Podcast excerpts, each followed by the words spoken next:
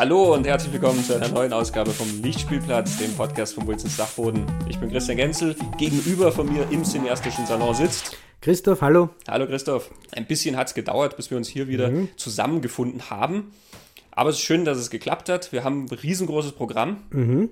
Und wir haben ja ganz, ganz viel zu tun gehabt für diese Folge, da braucht man einfach Zeit. Ja, ja, Stapel an Büchern, lange, lange Filme, die es dann auch noch in mehreren Versionen gibt. Mhm. Ähm, bevor wir einsteigen in unseren Dschungelschwerpunkt, noch äh, ein Hinweis, was es derweil auf unserer schönen Website Wilsons Dachboden zu lesen gibt, www.wilsonsdachboden.com. Christoph, du hast ja da einen total spannenden Schwerpunkt. Ja, genau. Die alle Marvel-Filme, beziehungsweise alle Filme der Marvel-Studios. Es gibt ja andere Marvel-Filme von anderen Studios. Die Filme der Marvel-Studios in der richtigen Reihenfolge und ich arbeite mich da auf den Avengers Infinity War hin, der kommt Ende April. Genau. Ja, das ist sehr spannend mit äh, Überlegungen zu Göttern und Heldenfiguren mhm. und äh, Amerika, Genres. Aber der Dolph Lundgren Punisher ist nicht dabei. Nein, Punisher ist gar nicht dabei, weil Punisher ist eine Fernsehserie. Ich habe überlegt, ob ich diese Netflix-Serie nachmache, nur ich habe festgestellt, nach drei Folgen sind wir die so fad, dass ich nicht 10, 12, 13 schauen will und dann noch was schreiben drüber. Ich mache nur die Kinofilme. Na, da hast eh einiges zu tun und ich freue mich über ganz, ganz spannende Texte. Ich schreibe derweil über den Fall O.J. Simpson. Der ja. liegt ja schon eine Zeit lang zurück, aber beschäftigt ja immer noch äh, die Menschen. Erst kürzlich ist dann ähm, sozusagen sensationelles TV-Interview herausgekommen, was unter dem Titel The Lost Confession mit Fragezeichen vermarktet wurde. Da gibt es auf Wilsons Dachboden ein bisschen was zu lesen und passend dazu schreibe ich auch über ein paar Bücher, die sich so um den OJ-Fall drehen. Das mhm. ist auch heute noch eine sehr, sehr spannende Kiste. Genau, und was du erzählt hast, gibt es ja so die, diesen OJ-Fall, das ist dieser Mordfall, den man ja kennt, mhm. aber es gibt ja offensichtlich mehrere OJ-Fälle, von denen ich auch nichts gewusst habe. Ja, der Las Vegas-Fall, mhm, mhm. wozu es auch schon mehrere Bücher gibt. Also ähm, da kann man sehr, sehr viel äh, lesen und sehr, sehr tief eintauchen. Jawohl, sehr cool. Eine andere Sache noch, auf die ich hinweisen will, äh, mein Bericht über das Sweet Movies 2 Festival in Nürnberg, wo ich jetzt äh, Ende März war. Das ist, huch, man kriegt ganz rote Ohren, ein Pornofilmfestival gewesen, wo unter anderem der Klassiker Deep Throat lief und auch von Howard Seam, Flash Gordon, wo ich ja gerade an einer Dokumentation arbeite, deswegen war ich eingeladen, dort eine Einführung zu geben. Da bin ich natürlich geblieben, habe mir die anderen Filme auch angeschaut. Ausführlicher Bericht über alles, was es dort zu sehen gab, sämtliche Höhepunkte dieses schönen Festivals in Kurzform sozusagen angerissen. Und ich freue mich auch schon aufs nächste Festival. Ja, das klingt sehr cool. Ich habe den Bericht schon gelesen. Na gut, nach dieser Werbeeinblendung für unsere schönen Texte, uns gibt es ja eben nicht immer nur zu hören, mhm. sondern auch zu lesen, stürzen wir uns jetzt mal in den Wahnsinn. Ja, wir kümmern uns heute, ganz salopp gesagt, um drei Männer, die in den Dschungel gingen und dort wahnsinnig wurden. Mhm. In den Jahren 1976 bis 1982, so ganz grob. Genau, einer davon, der wird sofort, glaube ich, bei jedem ähm, der auch nur halbwegs sich in der Zeit auskennt, äh, in den Kopf ähm, purzeln. Francis Ford Coppola mit Apocalypse Now. Genau, eine Geschichte über den Vietnamkrieg. Zweite das ist der Wahnsinn naheliegend. Werner Herzog geht in den Urwald in Peru und dreht Fitzcarraldo mit Klaus Kinski. Wer nimmt den völlig stabilen Klaus Kinski mit? ja, je nachdem, wie man fragt, ist er der eine oder der andere jeweils stabiler gewesen. Aber über das reden wir ja dann. und die Nummer drei, auch die bietet sich an, ist aber tatsächlich nicht gar so bekannt, von William Friedkin Sorcerer. Bei uns atemlos vor Angst. Mhm.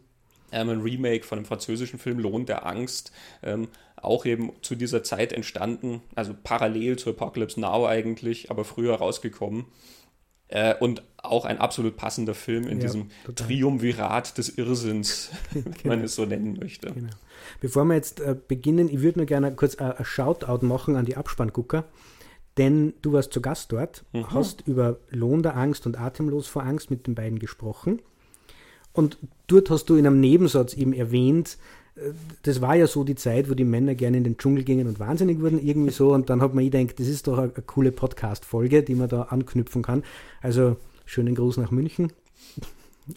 Ja, ich hätte es auch auf jeden Fall noch erwähnt. Also vor allen Dingen in dem Podcast mit den Abspannguckern reden wir auch sehr, sehr viel über die Unterschiede zwischen dem Originalfilm mhm. Lohn der Angst und eben dem Remake. Das werden wir diesmal ein bisschen weniger natürlich ansprechen, weil genau. wir hier andere Schwerpunkte haben. Aber genau. also wer nicht genug davon kriegen kann, mich über den Dschungel reden zu hören, flitzt also nach diesem Podcast sofort zu den Abspannguckern rüber. Ähm, und wer genug davon kriegen kann, der flitzt trotzdem rüber, mhm. weil es ja um was ganz anderes geht. Genau. So, jetzt noch die letzte Werbung und jetzt bitte. Also bevor wir hier selber in den mhm. Werbewahnsinn fallen. Diese drei Filme, wir werden die jetzt mal jeweils kurz anreißen. Bevor wir das machen, äh, möchte ich allerdings einsteigen äh, mit etwas, was François Truffaut geschrieben hat und was von Roger Ebert in seiner Kritik zu Apocalypse Now äh, zitiert wird. Ähm, weil das einfach als sehr, sehr schönes Motto eigentlich für alle drei dieser Filme gilt, sowohl für die Filme als auch für die Hintergrundgeschichte mhm. dieser Filme. Er zitiert also da François Truffaut aus seinem Buch The Films of My Life, also natürlich geht es da um die englische Fassung, dass Truffaut dort schreibt, er hat immer bislang angenommen, Film müsste für ihn sowohl eine Idee der Welt und eine Idee des Kinos oder eine Vorstellung der mhm. Welt und des Kinos gleichzeitig gewissermaßen ausdrücken. Ähm, aber mittlerweile ist es eher so, und ich zitiere es jetzt hier auf Englisch, I demand that a film express either the joy of making cinema or the agony of making cinema. I am not at all interested in anything in between. I am not interested in all those films that do not pulse. Also mhm. nichts in der Mitte, der Film muss pulsieren und er muss Freude oder Leid des Filmemachens Jawohl. ausdrücken. Mhm. Und da sind wir bei den Herren Coppola, Friedkin und Herzog genau richtig. Ja, würde ich auch sagen. Eigentlich nicht nur mit den dreien, über die wir mhm. reden, aber bei denen natürlich ganz besonders. Ich würde sagen, wir fangen mal mit Apocalypse Now an. Mhm.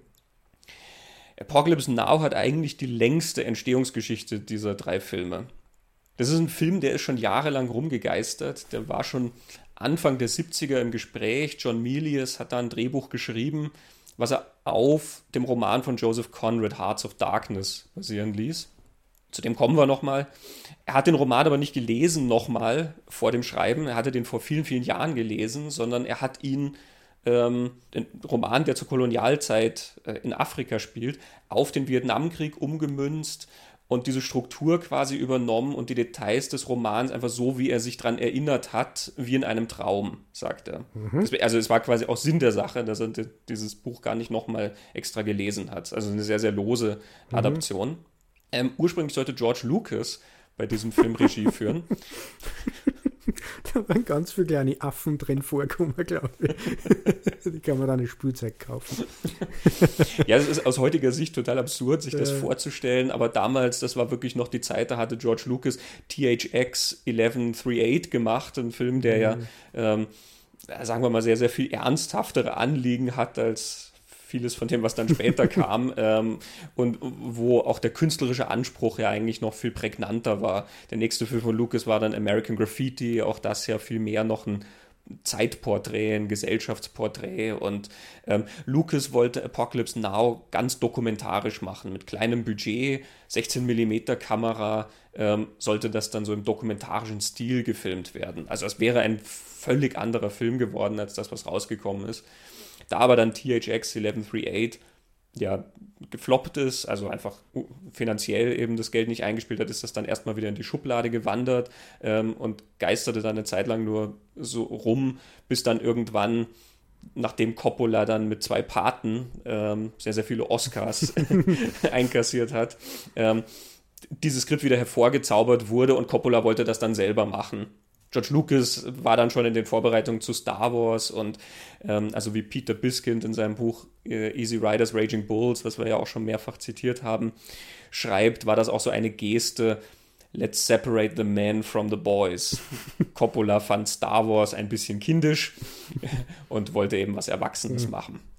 Ähm, 76 hat das tatsächlich angefangen, ähm, diese Dreharbeiten. 79 ist erst der Film rausgekommen. Das zeigt dann schon, dass das ja sehr viel das ja, die zeigt, sich Zeit gelassen. Ja. Da ist sehr viel schief gegangen, da sind sehr viele Hürden gekommen. Eine sehr nette Anekdote aus Biskind ist, dass Coppola mit Roger Corman telefoniert hat vor dem Dreh und ihm gesagt hat, ja, wir fliegen da hin und drehen das auf den Philippinen ob Corman ihnen irgendeinen Rat geben kann. Und Corman hat ihm einen Rat gegeben und hat gesagt, such dir eine andere Location. er war nicht der Einzige, der Coppola vor dem drohenden Monsun gewarnt hat, der dann über Monate hinweg äh, Regengüsse über die Sets spülen würde und so. Aber Coppola war unter anderem beflügelt durch die Erfolge natürlich vom Paten, ähm, so überzeugt davon, dass er das da durchziehen kann und dass die anderen ihn einfach ja nur entmutigen wollen, dass er halt trotzdem in die Philippinen gefahren ist. Der Monsun wird ihm weichen. So. es liest sich wirklich so, als wäre quasi die Willenskraft mhm. äh, so groß, auch Herrscher über das Wetter sein zu können. Über das, was dann dort äh, alles passiert ist beim Dreh von Apocalypse Now, gibt es natürlich also komplette Bücher und es gibt auch eine komplette Dokumentation, Hearts of Darkness, ähm, die seine Frau Eleanor Coppola gedreht hat. Ich glaube, wir reißen hier einfach nur so ein paar Highlights sozusagen an. Ähm, Martin Sheen, der dann einen Herzanfall während der Dreharbeiten bekommen hat. Genau. Ähm, was von Coppola geheim gehalten wurde, also was mhm. nicht bis zu den Geldgebern United Artists nach Hollywood drang, weil Coppola vermutlich zu Recht befürchtet hat, dass äh, ihm der Stecker gezogen wird vom Projekt und er alles abbrechen muss, wenn die Versicherung rauskriegt, dass der Hauptdarsteller ähm, mit Herzanfall dann dort im Krankenhaus liegt. Ne? Genau, und das war wirklich so ein bisschen Bettruhe und dann wird es schon wieder, oder? Also er ist wirklich einfach dort gelegen und hat sich auskuriert und hat dann weitergemacht. das ist ja Wahnsinn eigentlich. Sheen war ja nicht mal der erste Hauptdarsteller. Es hat ja tatsächlich, äh, die Dreharbeiten haben ja angefangen mit Harvey Keitel in der Hauptrolle. Ähm, und das wurde dann nach kurzer Zeit eben abgebrochen mit ihm und da mussten diese Szenen halt nochmal nachgedreht werden. Das ist so eine Geschichte, die uns dann später auch nochmal in anderer Form bei einem ja, anderen ja. Film begegnen wird. Ja, und natürlich ganz legendär ist die Geschichte über Marlon Brando, ähm, der angeheuert wurde für eine Million ähm, für drei Wochen Dreharbeiten und der dann ankam, sehr übergewichtig. Wenig Ahnung davon, was, worum es in dieser Geschichte überhaupt geht. Er hatte weder das Skript noch dieses äh, zugrunde liegende Buch in irgendeiner Form gelesen. Und wie es bei solchen Geschichten so ist, es ist natürlich, weil es als Geschichte so schön ist, schwierig, da den Kern zu finden. Jede Erzählung toppt sich da nochmal, was da quasi genau dann passiert ist und so. Dennis Hopper erzählt ja dann, also der auch in dem Film mitspielt, erzählt, dass sich Coppola dann mit Brando in der Hütte zurückgezogen mhm. hat, um ihm das Buch von Joseph Conrad vorzulesen. Die Geschichte kenne, ja. Mike Medavoy, mhm. der, der, der ehemalige Star-Agent, der dann als Produzent auch angefangen hat, der damals dann schon bei United Artists gearbeitet hat, hat in seinem Buch You're Only as Good as Your Next One ähm, auch ein bisschen geschrieben, wie Coppola dann halt schon dort ja einfach nicht mehr ganz luzid war. Mit so einem gigantischen Bart muss er da rumgelaufen sein und am Boden liegend, wie so ein, ein wundes Reh teilweise, also immer so schwankend zwischen, ähm, ich werde diesen Film nie fertigstellen und ähm, das ist ein großes Stück Dreck, was wir da drehen äh, und dann aber halt wieder dieser Impuls, was zu machen. Coppola muss, das sieht man dann auch in der Doku von Eleanor Coppola, ähm, mehrere Affären während dieser Dreharbeiten dann gepflegt haben mit einem Playmate, äh, in einer Sequenz des Films eben mitspielt und ähm, mit einer jungen Drehbuchautorin, Melissa Matheson, die dann mhm. später mit E.T. bekannt wurde. Ähm, also es dürfte recht wild zugegangen sein. Sehr schön ist, äh, wie man in Eleanor Coppolas Doku dann einen Moment sieht, wie sie mit Brando dann eine Szene drehen und das, es wird also dann sehr viel improvisiert und Brando dreht sich dann halt irgendwann um und geht, während die Kameras noch laufen und sagt, That's all the dialogue I have left in me today. Ist es nicht so, dass Brando vorher sehr zurückgezogen war und man gar nicht gewusst hat, wie schaut der eigentlich aktuell aus? Man hat so ein anderes Bild von ihm gehabt und deswegen war die Überraschung so groß über seinen körperlichen Zustand dort dann oder so. Ja, so sagt man immer.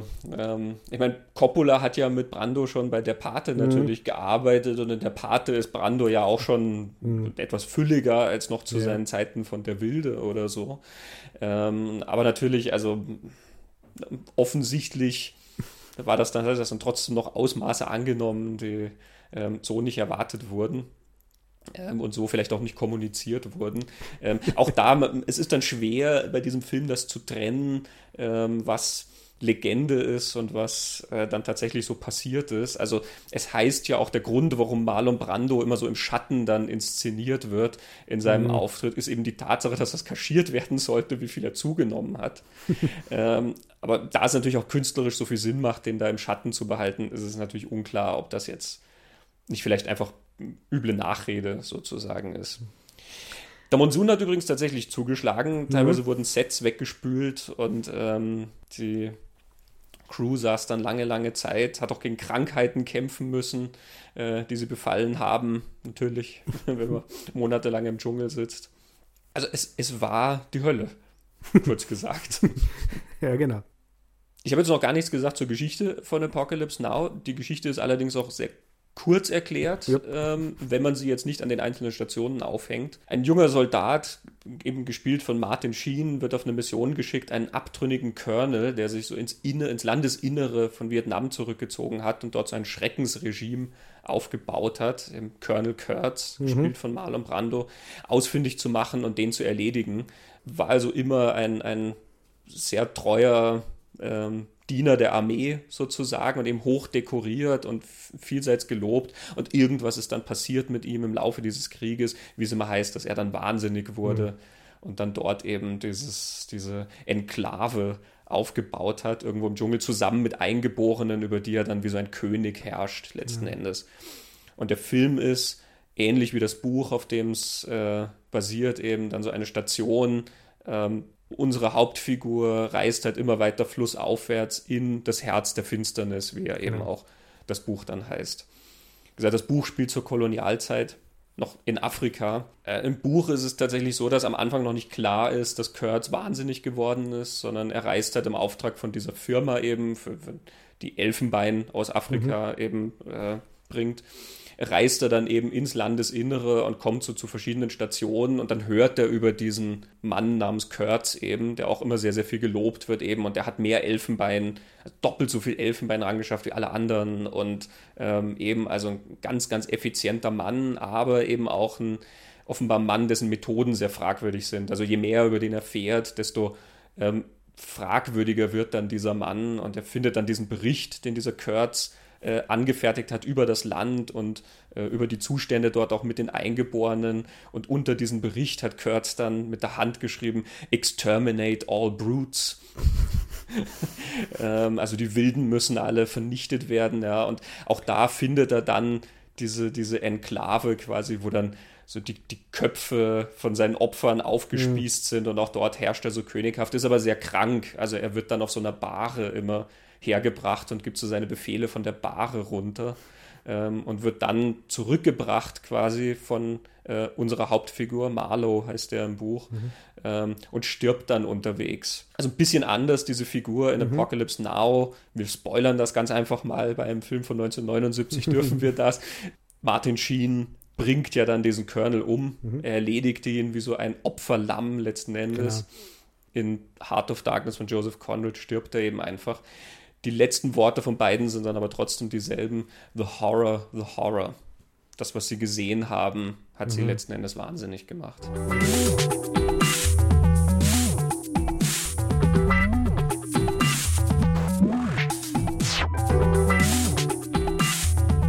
So, der zweite wahnsinnige Herr, äh, Werner Herzog. Werner Herzog geht Ende der 70er Jahre nach Peru um dort Fitzcarraldo zu drehen.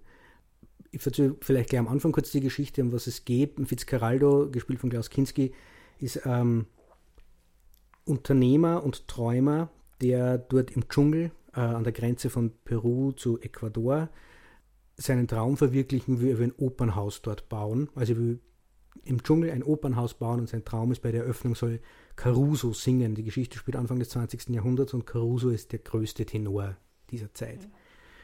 Dazu braucht er Geld.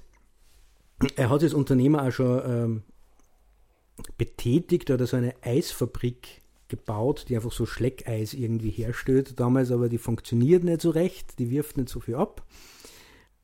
Und dann kommt er drauf, die Leute, die dort im Dschungel das meiste Geld verdienen, sind die, die Kautschuk gewinnen aus den Bäumen und das dann verkaufen. Und das ist ja damals tatsächlich so gewesen, dass mit dem Kautschuk innerhalb kürzester Zeit hat man Riesengewinne erzielen können. Ähm, Das Problem, das Fitzcarraldo hat, die coolen Stellen, wo Kautschuk abgebaut werden kann, die gehören schon den Kautschukbaronen, aber es gibt noch eine andere Stelle, wo es sehr viele Bäume gibt, die aber sehr schwer zu erreichen ist. Nämlich, wenn man den Fluss hinunterfährt, muss man da durch Stromschnellen, die kein Boot überlebt. Fitzgeraldo schaut sich eine Karte an und kommt dann drauf, naja, es gibt aber einen anderen Fluss, der quasi parallel zu diesem Fluss läuft, äh, den man sehr gut befahren kann und an einer Stelle berühren sich diese beiden Flüsse fast. Ein Fingerbreit auf der Landkarte. Genau. Ne? genau. Und er hat dann die Idee, er fährt diesen anderen Fluss, den man gut befahren kann, mit dem Schiff hinunter. An dieser engen Stelle trägt er das Schiff über den Berg und fährt von der anderen Seite den Fluss hinauf und kommt so zu dieser Stelle dieser Kautschukbäume und will dieses Gebiet für sich in Besitz nehmen. Und er hat dann auch schon eine Idee, äh, wie er dann quasi wieder über den Berg, da würde dann einfach so eine Seilbahn oder irgendeine Gerätschaft und, und eine Station bauen, damit man den Kautschuk wieder über den Berg und den leichteren Fluss hinauf zurücktransportieren kann und so wird das Geld für das Opernhaus verdienen. Es gibt tatsächlich eine historische Figur, einen Herrn Fitzgerald, einen Iren, der das auch tatsächlich gemacht hat. Der Herr Fitzgerald hat halt das Boot in 14 Teile zerlegt und über den Berg getragen. Ähm, Werner Herzog sagt in seinem Buch, das er geschrieben hat über Fitzgeraldo und auch in der Doku, die es zu dem Film Fitzgeraldo gibt, die heißt The Burden of Dreams, die Last der Träume. Da sind es eigentlich aber nicht interessiert, was dieser Fitzgerald gemacht hat, sondern er hat da so seine eigene, seine eigene Vorstellung. Es muss natürlich ein echtes Schiff sein über diesen Berg. Ähm, zurückgehen dort, so behauptet äh, Werner Herzog das, äh, das tatsächlich auf einen Traum, den er hatte. Das ist in seinem Buch Die Eroberung des Nutzlosen. Ähm, der Prolog, den lese ich jetzt vor, denn es zeigt sehr gut den, ich würde sagen, Geisteszustand, in dem Werner Herzog dieses Projekt angegangen ist. Wie bei der irrwitzigen Wut eines Hundes, der sich in das Bein eines bereits toten Rehs verbissen hat und an dem erlegten Wild rüttelt und zerrt, so dass der Jäger ihn zu beruhigen aufgibt, hatte sich in mir eine Vision festgekrallt, das Bild von einem großen Dampfschiff über einen Berg, das Schiff unter Dampf sich aus eigener Kraft einen steilen Hang im Dschungel hinaufwindend und über einer Natur, die die Wehleidigen und die Starken gleichermaßen vernichtet. Die Stimme Carusos, die allen Schmerz und alles Schreien der Tiere aus dem Urwald zum Verstummen bringt und den Gesang der Vögel verlöscht. Richtiger das Schreien der Vögel, denn in dieser Landschaft, unfertig und von Gott im Zorn verlassen, singen die Vögel nicht. Sie schreien vor Schmerz, und verwirrte Bäume krallen sich wie Riesen im Kampf ineinander, von Horizont zu Horizont, im Dampf einer Schöpfung, die hier nicht beendet ist. Mir gefällt das, weil du so ein bisschen klingst wie Werner Herzog, wenn er das, äh, wenn er sowas erzählt. Deine Stimme ist zwar anders, aber dieser, dieser sehr ruhige Tonfall, den mhm. Herzog immer hat, wo das alles immer sehr vernünftig klingt. Völlig, ja genau. Das ist auch das Spannende an, an Werner Herzog an dieser Geschichte, finde ich. Das klingt alles so normal, als hätte er das tatsächlich alles im Griff und ich bin mir nicht sicher. ähm, ja, auch die Dreharbeiten und das sind jetzt die Parallelen zu, zu Apocalypse Now. Er hat 1979 begonnen, ähm, 1982 war dann der, der Film in den Kinos. Da ist auch alles schiefgegangen, was schiefgehen kann. Zum einen Natur, Regen, da sind auch Sachen weggeschwommen, Schiffe sind kaputt gegangen.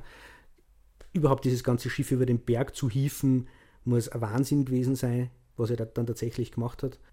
Hauptdarsteller, die nicht konnten, dann der andere konnte, wurde aber dann krank. Also ursprünglich hätte es Jack Nicholson sein sollen, der wollte aber zu viel Geld. Dann war es Jason Robards und Mick Jagger und Mario Adorf und die sind ja gekommen und mit denen hat es Dreharbeiten gegeben.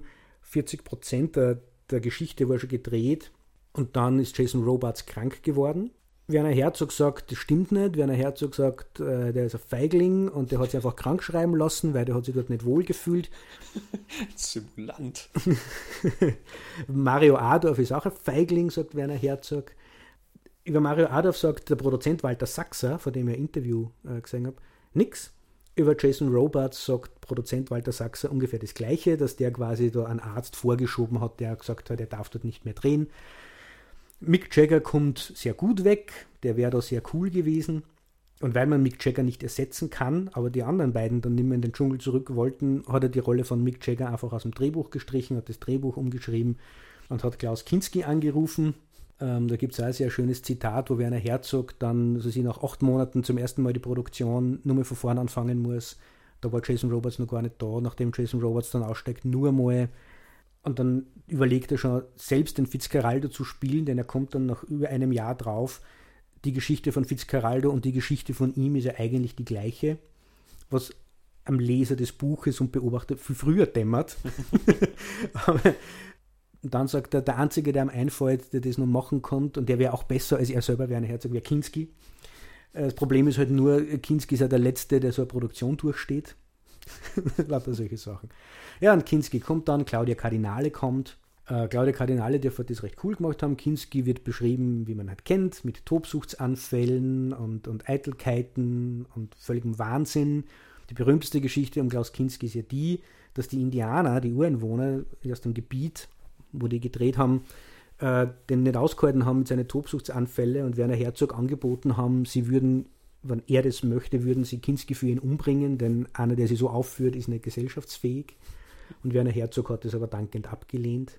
Irgendwo heißt es dann aber, dass die Indianer auch eigentlich vor Werner Herzog viel mehr Angst hatten, ja. weil ja Herzog immer so ruhig war.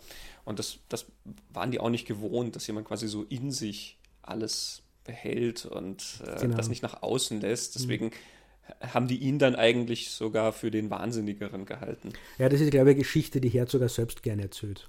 Weil ich glaube, es ist ziemlich cool zu sagen, ich war viel wahnsinniger als Kinski. Sie scheinen ja sowieso in so einem Wettstreit immer zu sein. Also wir haben ja zu Fitzcarraldo nicht nur die Dokumentation Die Last der Träume, sondern dann auch noch von Herzog, äh, mein liebster Feind, Genau. Über Klaus Kinski, wo natürlich dann Fitzgeraldo auch einen großen Teil einnimmt, beziehungsweise auch viel Material von den Dreharbeiten mhm. zu Fitzgeraldo ähm, dann zu sehen ist, weil ja das auch so fast der Höhepunkt eigentlich ihrer Zusammenarbeit war. Ja, in äh, Mein liebster Feind sieht man dann die, die Wutanfälle von Kinski, während man in äh, Die Last der Träume zum Beispiel einen, einen sehr hilfsbereiten, sehr ruhigen, sehr fokussierten und netten Klaus Kinski sieht zum Beispiel. Also der ist überhaupt nicht beschwert. Während man in die Last der Träume zum Beispiel ja sehr schön sieht, während die dann mit dem Schiff, nämlich diese Stromschnellen, dann herunterstürzen, wie der Kameramann verzweifelt versucht, das zu drehen, weil dem Herzog einfach sagt, er soll mal draufhalten und der Kameramann muss sozusagen um sein Leben fürchten, weil er irgendwie probiert, an Bord des Schiffes zu bleiben und nicht runterzufallen über die Reling. ähm, während Herzog halt dann wirklich immer ihn einfach anbrüllt, Mensch, er muss doch draufhalten, er muss doch draufhalten. Ja, das ist dann super, weil sie krachen ja dann, das ist eine schöne Geschichte, sie krachen ja dann immer da irgendwo an mit dem Schiff und Kinski muss aber aus der Kajüte stürmen und auch ganz wahnsinnig, oh nein, äh, wir, wir wurden da losgebunden und wir treiben in den Strom schnell. Also er muss auch sehr aufgeregt wirken. Und dann krachen die da wohin und dann fliegt, fliegt das Objektiv von der Kamera weg. Und die Kamera kippt um und dem Kameramann auf die Hand und, und schneidet ihm wirklich zwischen zwei Fingern da die Hand mhm. auf. Man muss verarztet werden. Und das sieht man in die Lasterträume. und Kinski ist sehr Kinski. Ja, Mensch, hast du das gesehen? Werner, hast du das gesehen? Und Werner Herzog sitzt neben, ja, Klaus, Mann, das Objektiv, das ist bis hier hingeflogen. Aber schade, Klaus, dass du nicht darüber gelaufen bist. Schade, Klaus. Und daneben sitzt der Kameramann mit der blutenden Hand und sie verbinden ihn und dann unterhalten sie sich darüber. Werner Herzog, wie schade, Klaus, das nicht ist, dass du nicht in die andere Richtung gelaufen bist. Und Kinski, ja, aber das war der Plan, Werner, das ist perfektes Timing, das war der Plan. Und dem blutet weiter die Hand. es gibt dann also Geschichten rund um diese Ureinwohner dort. Herzog sagt, er wollte ja einbinden mit ihrer Sprache und mit ihrem Aussehen gibt es dann so Geschichten über Stammeskonflikte, wo, wo irgendwelche ein anderer Stamm aus dem Urwald plötzlich diesen Stamm, der bei Werner Herzog dann arbeitet, mit Pfeilen attackiert und die dann schwer verletzt, worauf die dann auf den Kriegspfad gehen und Werner Herzog sagt, er, er kann jetzt nur hoffen, dass da jetzt kein Krieg entsteht zwischen den Stämmen, weil dann greifen sein Filmcamp an, aber er ist ja dort nur zu Dreharbeiten, das ist ja nicht seine Welt. Gleichzeitig werden die Geldgeber nervös, wo er sich dann auch rechtfertigen muss vor denen und sie fragen dann danach, ich finde leider das Zitat jetzt gerade nicht, aber sie fragen dann danach, hast du überhaupt nur den Nerv und die Energie, diese Produktion durchzuziehen nach so vielen Rückschlägen? Und er weist das total zurück und sagt, wenn ich das jetzt aufgeben würde, wäre ich jemand, der keine Träume mehr hätte und dann würde ich nicht mehr leben wollen. Also was von außen auf mich so sehr nach Besessenheit aussieht mhm. und sehr besessen wirkt, ist seine Version von einem Traum, ähnlich wie Fitzcarraldo diesen Traum von seinem Opernhaus hat. Mhm. Dann gibt es noch andere Geschichten, dass sie sind in der Nähe zu Ecuador, dass dort der Grenzkonflikt entsteht, der dann in so einer Art Grenzkrieg zwischen Peru und Ecuador ausartet, wo man dann auch nicht weiß, ob man nur fliegen kann oder nicht. Dorthin, wo die drehen, gibt es keine Straße, sondern man kann nur mit Schiff oder mit Flugzeug hin und her. Ja, also das muss auch völliger Wahnsinn gewesen sein. Und Werner Herzog, und das ist das Spannende an, an Fitzgeraldo, Werner Herzog beschreibt sich selbst als der, der das alles zusammengehalten hat, mit seiner stoischen Ruhe und seinem Traum, entgegen allen Widersprüchen, das Zitat so hier jetzt. Das kommt uns zu dem Punkt, wo, wo sie zu dem Hang kommen, über den sie das Schiff transportieren wollen, und der muss ja komplett gerodet werden. Die müssen eine Schneise graben, also alle Bäume weg, dann die Erde so machen, dass das Schiff hinaufziehen können. Und Kinski ist auch da. Und dann, Kinski sah das Gelände und verkündete, dass das, was ich vorhätte, gänzlich unmöglich sei, undenkbar vom Wahnsinn diktiert. Er entwickelt sich zum Epizentrum der Entmutigung. Bei genauerem Hinsehen wurde mir klar, dass niemand mehr auf meiner Seite ist. Keiner, niemand, nicht einer, nicht ein einziger. Ich aber sah etwas, was die anderen nicht sahen. Mir gefällt Epizentrum der Entmutigung. ja ja, gibt es genug Anekdoten, ähnlich wie bei Apocalypse Now, mehr als man erzählen kann. Ähm, es scheint mir, wenn man das alles so zusammennimmt, was Leute erzählen, vor allem was Werner Herzog über den Film erzählt, wirklich so ein, ein intensives Herzensprojekt von Werner Herzog gewesen zu sein, das zu machen und er hat es durchgezogen bis, bis zum bitteren Ende. Spannend ist dann, was für Filme rauskommt, denn man würde erwarten, dass der ähnlich fiebrig und, und, und intensiv ist und, und so flirrt wie Apocalypse Now und ich finde der Sorcerer, über den wir dann noch mhm. was hören, auch machen. Und eigentlich ist Fitzcarraldo relativ ruhig, auch vom Tempo. Mhm. Kinski ist die netteste Version, die ich jemals vor ihm gesehen habe. Also ich kenne Kinski viel Auftrater. Natürlich ist er ein Besessener, aber es ist eigentlich eine, eine recht ruhige Geschichte, der man nicht unbedingt anmerkt über weite Strecken, wie die Produktionsbedingungen waren. Was halt faszinierend ist, ist, man, man sieht, die sind echt dort und wie authentisch mhm. das wirkt. Ähm, also alleine der Schlamm am Boden, dass da Holzbretter sind, weil man mhm. sonst bis zu die Knie versinken würde und der Dreck und die Feuchtigkeit und, und so. Es ist nur eben der Moment zum Schluss und das nimmt ja fast eine halbe Stunde, wo die das Schiff über den Berg tragen, wo, wo dann wirklich der Wahnsinn greift und man sich denkt, was zur Hölle soll das alles da? Ähm, gibt sogar eine Szene, wo dann das Schiff wegbricht und einer ein Arbeiter unter dem Schiff landet und verletzt wird. Und in, in dem Moment habe ich kurz wirklich glaubt, das ist wirklich passiert. Mhm. Es ist natürlich inszeniert, aber man, man, so, so echt fühlt sich das an. Es passt natürlich auch zur Persönlichkeit des Regisseurs in dem Fall. Also ich glaube, wir werden, wenn wir jetzt die drei Filme mal hm. haben, auch noch ein bisschen über diese Persönlichkeiten reden, die da zusammenkommen, weil das ja alles sehr ähnliche Figuren eigentlich sind. Ne? Aber Herzog, wie wir schon gesagt haben, das ist ja der, der nach außen hin immer sehr, sehr ruhig wirkt. Mhm. Und so passt natürlich Fitzgeraldo dann auch, dass das irgendwie so ein ruhiger Film eigentlich ist, der diesen Irrsinn mehr unter der Oberfläche hat.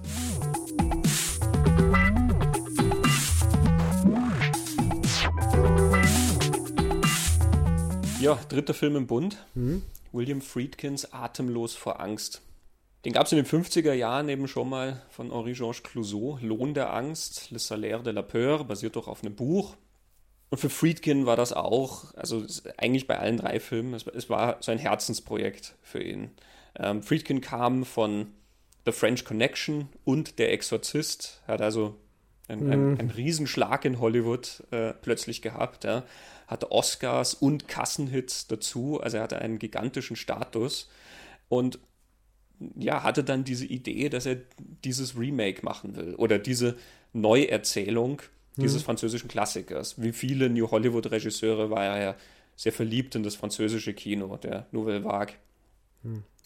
Ähm, er ist sogar dann tatsächlich zu Henri-Georges Clouseau, um dessen Segen zu erhalten, auch wenn er das nicht brauchte. Ähm, die Rechte lagen bei den Buchautoren ähm, die sie eingeholt haben. Aber er hatte so das Gefühl, er muss von Clouseau diesen Segen erhalten. Clouseau hat ihm das auch gegeben letzten Endes, obwohl er sich ein bisschen gewundert hat, warum jemand das überhaupt machen will, diesen Film. Und ja, Friedkin konnte das wohl auch selber nicht so recht beantworten, außer dass das halt dieses eine Projekt ist von all denen, die er jetzt theoretisch machen könnte und ihm angeboten werden oder die er selber aufstellen kann das eine, mhm. was er wirklich verfolgen will. Mhm. Vielleicht auch, weil es dann das sozusagen Wahnsinnigste ist ja, oder das hm. Ambitionierteste. Ähm, in der Geschichte von Sorcerer, Atemlos vor Angst, Lohn der Angst etc. müssen eine Gruppe Lastwagenfahrer Dynamit über eine ganz, ganz schlechte Dschungelstraße zu einem äh, zu einer Bohrstelle fahren, wo mhm. Feuer ausgebrochen ist und das Feuer so außer Kontrolle, dass es eben nur mit einer Sprengung unter Kontrolle gebracht werden kann. Ganz, ganz schlechte Straße ist schon sehr nett ausgedrückt für das, wo die da fahren. Das also ist eigentlich völlig unmöglich. Das ist schon teilweise nicht mehr als ein Trampelpfad ja. irgendwie in völlig desolaten Zustand. Mhm.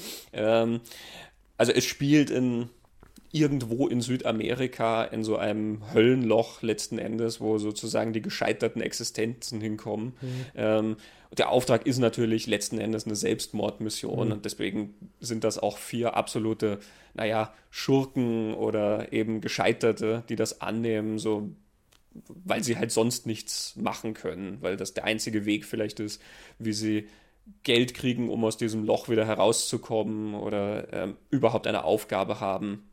Mhm. Ähm, wir haben da einen Auftragskiller, wir haben einen, einen ehemaligen Bankräuber, ähm, wir haben jemanden, der Geld hinterzogen hat, also mhm. ähm, der so in einen Finanzskandal verwickelt war. Und wir haben einen Terroristen, also ja. wirklich ganz, ganz unten alles angesiedelt. Ja. Mhm. Äh, und diese vier kämpfen sich dann also mit dem Nitroglycerin hinten auf der Ladefläche über Straßen. Ähm, also über die würdest du mit deinem besten Jeep ohne Nitroglycerin nicht fahren wollen, weil es schon zu gefährlich ist. Ähm, er steigert das im Film ja auch sehr nett, weil da noch erklärt wird, dass Nitroglycerin etwas instabil geworden ist durch die lange Lagerung. ja, genau. Es reicht also nicht, dass das Zeug sowieso schon gegen Erschütterungen irgendwie geschützt werden sollte, sondern äh, na, es ist auch noch instabil geworden. Also du, du, sollst am besten nicht mal drauf pusten. Und dann fahren die da über Schlaglöcher schon am Anfang. Und also äh, in, in einer gigantischen Sequenz ja dann über diese Hängebrücke, ja, die wirklich ja. nur noch notdürftig irgendwie befestigt ist, während der reißende Fluss unten drunter alles wegspült und der Sturm die Brücke mhm. hin und her schaukeln lässt, die Bretter völlig morsch dann unter dem Truck wegbrechen und so. Also äh, auch da ist dieser Wahnsinn dann schon wieder sehr, sehr mhm. greifbar der da gemacht wurde. Und natürlich äh, im, im, Rahmen von unseren drei Filmen ist auch die Entstehungsgeschichte dann ähnlich irrsinnig. Natürlich haben Friedkin alle Menschen davon abgeraten, dieses Unterfangen irgendwie auf sich zu nehmen, da in den Dschungel zu gehen. Ähm, Biskin schreibt, dass Friedkin sich also ein bisschen angestachelt gefühlt hat von Coppola, äh, eben weil Coppola angefangen hatte mit Apocalypse Now und der geht jetzt in die Philippinen, also sucht sich Friedkin auch so ein Projekt, ja, wo er eben da auch sozusagen auftrumpfen kann. Gibt es von den beiden nicht also diese nette Anekdote nach irgendeiner Oscarverleihung, wo sie sich an einer Kreuzung mit einer Limousinen treffen und dann die das Dach aufmachen und sie dann gegenseitig zurufen, wer wie viele Oscars gewonnen hat und der andere ruft zurück, wie viel Einspielergebnis? Ich bin mir nicht sicher, ob das die beiden waren. Ich okay. erinnere mich an die Anekdote aus Biskins Buch, ja. aber es würde auf jeden Fall zu den beiden passen, aber es, es kann auch sein, dass Peter Bogdanovich einer der beiden war. Mhm. Also ich habe es mit die zwei gespeichert, das würde jetzt auch passen, dass sie die nicht nur an der Kreuzung die Errungenschaften zurufen, sondern auch im Dschungel dann konkurrieren. Also Friedkin war ja so überzeugt, dass er einfach nur mit dem Finger schnippen muss und sämtliche Stars stehen ihm zur Verfügung. Interessanterweise hat Coppola das damals auch geglaubt bei Apocalypse Now. Coppola hat ja auch alle gefragt, wie Al Pacino und Robert Redford und sowas, und niemand wollte einfach so lange mit dem in den Dschungel gehen. Al Pacino hat gesagt, ja, ja, ich weiß schon, wie das abläuft. Ich kriech da unten durch den Dreck monatelang und du sitzt oben im Helikopter und gibst mir Anweisungen. Ähm, William Friedkin hat, ist das ähnlich angegangen. Das Skript wäre ursprünglich für Steve McQueen vorgesehen, der auch für Apocalypse Now angefragt wurde. Also mhm. das war zu der Zeit ein gigantischer Star. Ähm, Lino Ventura hätte einen der, dieser vier Hauptpersonen gespielt, Marcello Mastroianni hätte mhm. einen von den Vieren gespielt, also große Stars des internationalen Kinos, die dann aber nacheinander abgesprungen sind. Steve McQueen wollte das unbedingt machen, aber hatte dann Angst um seine Beziehung zu Ellie McGraw. Er hat gesagt, also wenn ich jetzt sechs Monate lang mit dir irgendwo in Ecuador sitze, dann kann es passieren, dass ich zurückkomme und habe keine Beziehung mehr. Mhm. Ähm, und er hat ihn gebeten, vielleicht eine Rolle für Ellie McGraw in das Skript zu schreiben, dass Ellie McGraw einen Grund hat, mitzukommen mhm. und natürlich trotzdem ja sich um ihre Karriere zu kümmern, weil die auch Schauspielerin war. Mhm. Und Friedkin hat natürlich abgelehnt, hat gesagt, mhm. na, das Skript ist natürlich perfekt so, wie es ist und äh, da ist überhaupt kein Platz für irgendwelche Frauenfiguren. Ähm, dann hat Steve McQueen gesagt, ja, vielleicht kannst du ja irgendwie ein, eine Produzentin aus ihr machen, Associate Producer oder so, ja, dann hat die auch einen Grund mitzukommen und Friedkin hat einfach nur alles abgelehnt und natürlich ist Steve McQueen dann irgendwann zu Hause geblieben. Wenn Friedkin das heute erzählt, sagt er natürlich, ja, großer Fehler. Ne? Er mhm. sagt, er hat dann irgendwann gelernt, also eine Nahaufnahme von Steve McQueen wäre hundertmal mehr wert gewesen als alle diese tollen Landschaftsaufnahmen, die er da in mhm. Ecuador eingesammelt hat. Ähm, aber gut, es war eben dann nicht Steve McQueen, Roy Scheider ist mit mhm. ihm dann runtergefahren, den Friedkin schon kannte von The French Connection und der natürlich durch der Weiße Hai äh, sehr bekannt wurde. Im Marathonmann war er zu der Zeit auch zu sehen, aber trotzdem halt einfach kein Star von dem Kaliber von McQueen. Und die anderen Darsteller waren dann alles Arthouse Schauspieler oder halt einfach internationale Schauspieler, die nicht diesen, diesen Zug hatten, wie jetzt ein mhm. Ventura oder Mastroianni. Friedkin schreibt in, in seiner Autobiografie The Friedkin Connection, dass er einfach zu diesem Zeitpunkt fest davon überzeugt war, die Leute würden sich den Film alleine deswegen ansehen wollen, weil er von ihm inszeniert war.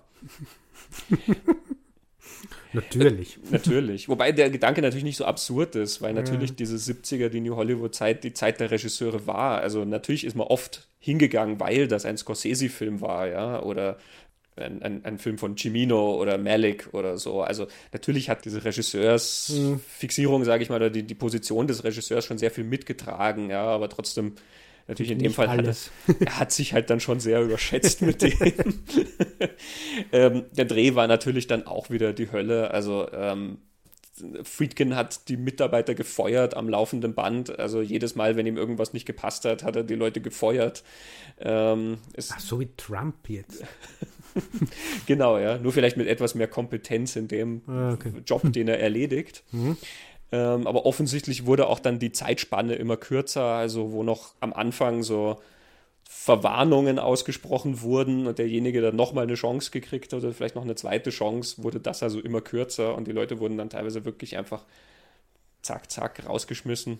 Der Kameramann Dick Bush, der wurde dann gefeuert, ähm, weil die haben dann eine Woche gedreht und das Material im Dschungel war dann völlig unterbelichtet. Und Dick Bush hat dann angefangen, ja, das muss man quasi alles richtig ausleuchten und am besten, ja, vielleicht im Studio, weil da haben wir dann Kontrolle übers Licht und so. Und das ist, das Friedkin natürlich total ausgeflippt, weil er ja das Ganze realistisch haben wollte. Das sollte so realistisch wie möglich machen. Mhm. Warum fährt er in den Dschungel, wenn er dort nicht den echten Dschungel filmen will? Das muss echt sein. Ja? Also, auch Dick Bush ähm, ist gegangen worden, ist dann ein neuer Kameramann hinzugekommen. Und die Geschichte mit der Brücke ist dann sowieso nochmal eine Geschichte für sich, weil dann dieser Fluss, über den die Brücke gebaut wurde, die dann an so unsichtbaren Stahlträgern sozusagen unter diesem kaputten mhm. Seil befestigt wurde. Ähm, der Fluss ist dann ausgetrocknet, kurz bevor sie angefangen haben zu drehen. Das heißt also, sie mussten das dann wieder irgendwie abbauen und dann halt wieder irgendwo anders. Ich glaube, in Mexiko ähm, haben sie das dann gemacht. Gedreht wurde übrigens nicht in Ecuador, obwohl das ursprünglich vorgesehen war, sondern in der Dominikanischen Republik. Mhm. Auch das, so eine Geschichte, eben Friedkin bestand auf Ecuador und er erzählt in seiner, seinem Buch so eine sehr nette Geschichte, wie sie dann also nach Ecuador gereist sind, äh, so zum Location Scouting.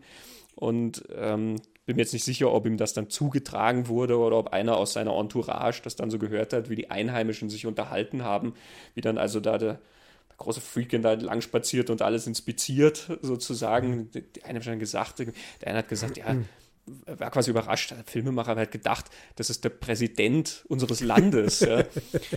Und der andere hat dann gesagt, ja, aber das ist doch ein Gringo. Und der erste hat gesagt, ja, natürlich ist der Präsident unseres Landes ein Gringo.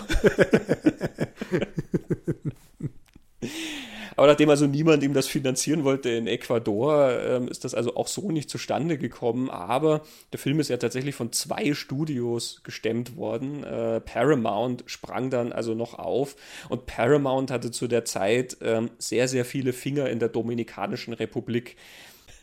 Also böse Zungen haben behauptet, die Dominikanische Republik sei eine Filiale von ähm, Gulf and Western, dieser Firma, der mhm. eben dann auch Paramount zu dem Zeitpunkt gehörte. Also wurde etwas arrangiert. der dortige Präsident von der Dominikanischen Republik hat gehofft, dass wenn da also ein großer Hollywood-Regisseur kommt, der das Land auch so schön inszeniert, dass hm. das den Tourismus ankurbelt. Mir liegen ke leider keine Statistiken vor, wie der Tourismus dann in die Höhe geschossen ist, nachdem Sorcerer ins Kino gekommen ist. Ich hatte jedenfalls bislang noch nicht das Bedürfnis, ja. nach diesem Film in die Dominikanische Republik zu fahren. Oder überhaupt in den Dschungel. noch Sorcerer. Ja.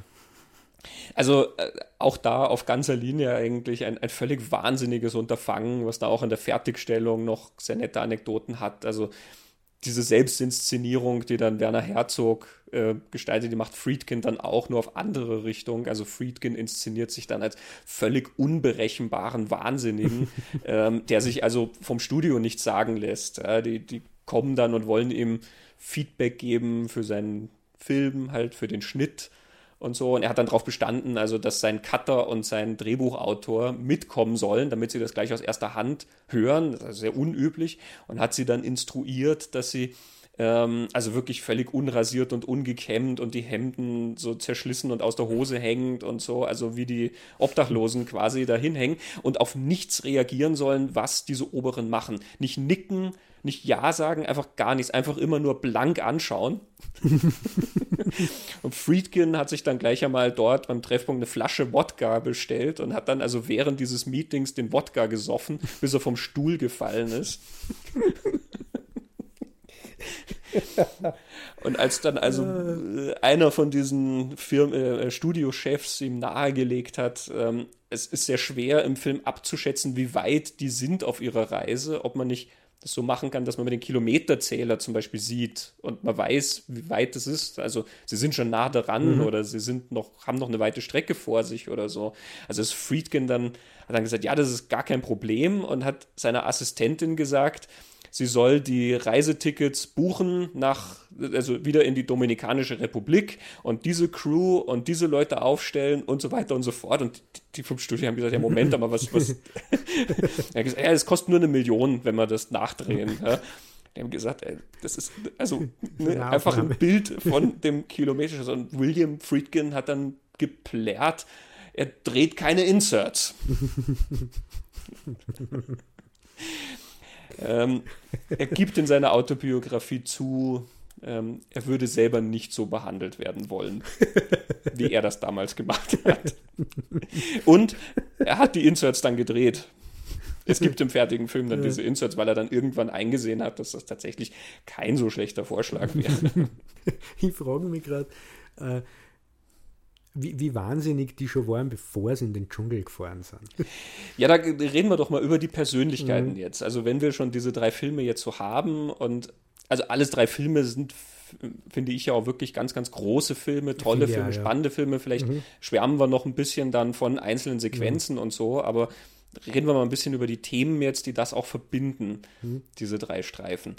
Und da haben wir jetzt mal die Persönlichkeiten mhm. von derer, die sie inszenieren. Wir haben jetzt zu allen dreien ja sagen ihm, also die Hybris spielt da eine ganz, ganz große Rolle, sich mhm. das aufzuhalsen, von dem jeder andere abrät. So ein Unterfangen, mhm. von dem jeder sagt, das schaffst du nicht, das ist Wahnsinn. Trotzdem hinzugehen und das zu machen. Und eben auch so eine gewisse Selbstinszenierung, wie man ja. da gegenüber anderen auch auftritt. Ja. Ich habe mir überlegt, jetzt in, in der Vorbereitung, wie, wie war das für diese drei ungefähr zu, zum damaligen Zeitpunkt. Jetzt kann man ja zurückblicken und sagen, völlig verrückt. Aber ich glaube, damals war das wirklich eine Herausforderung für die drei, das zu machen.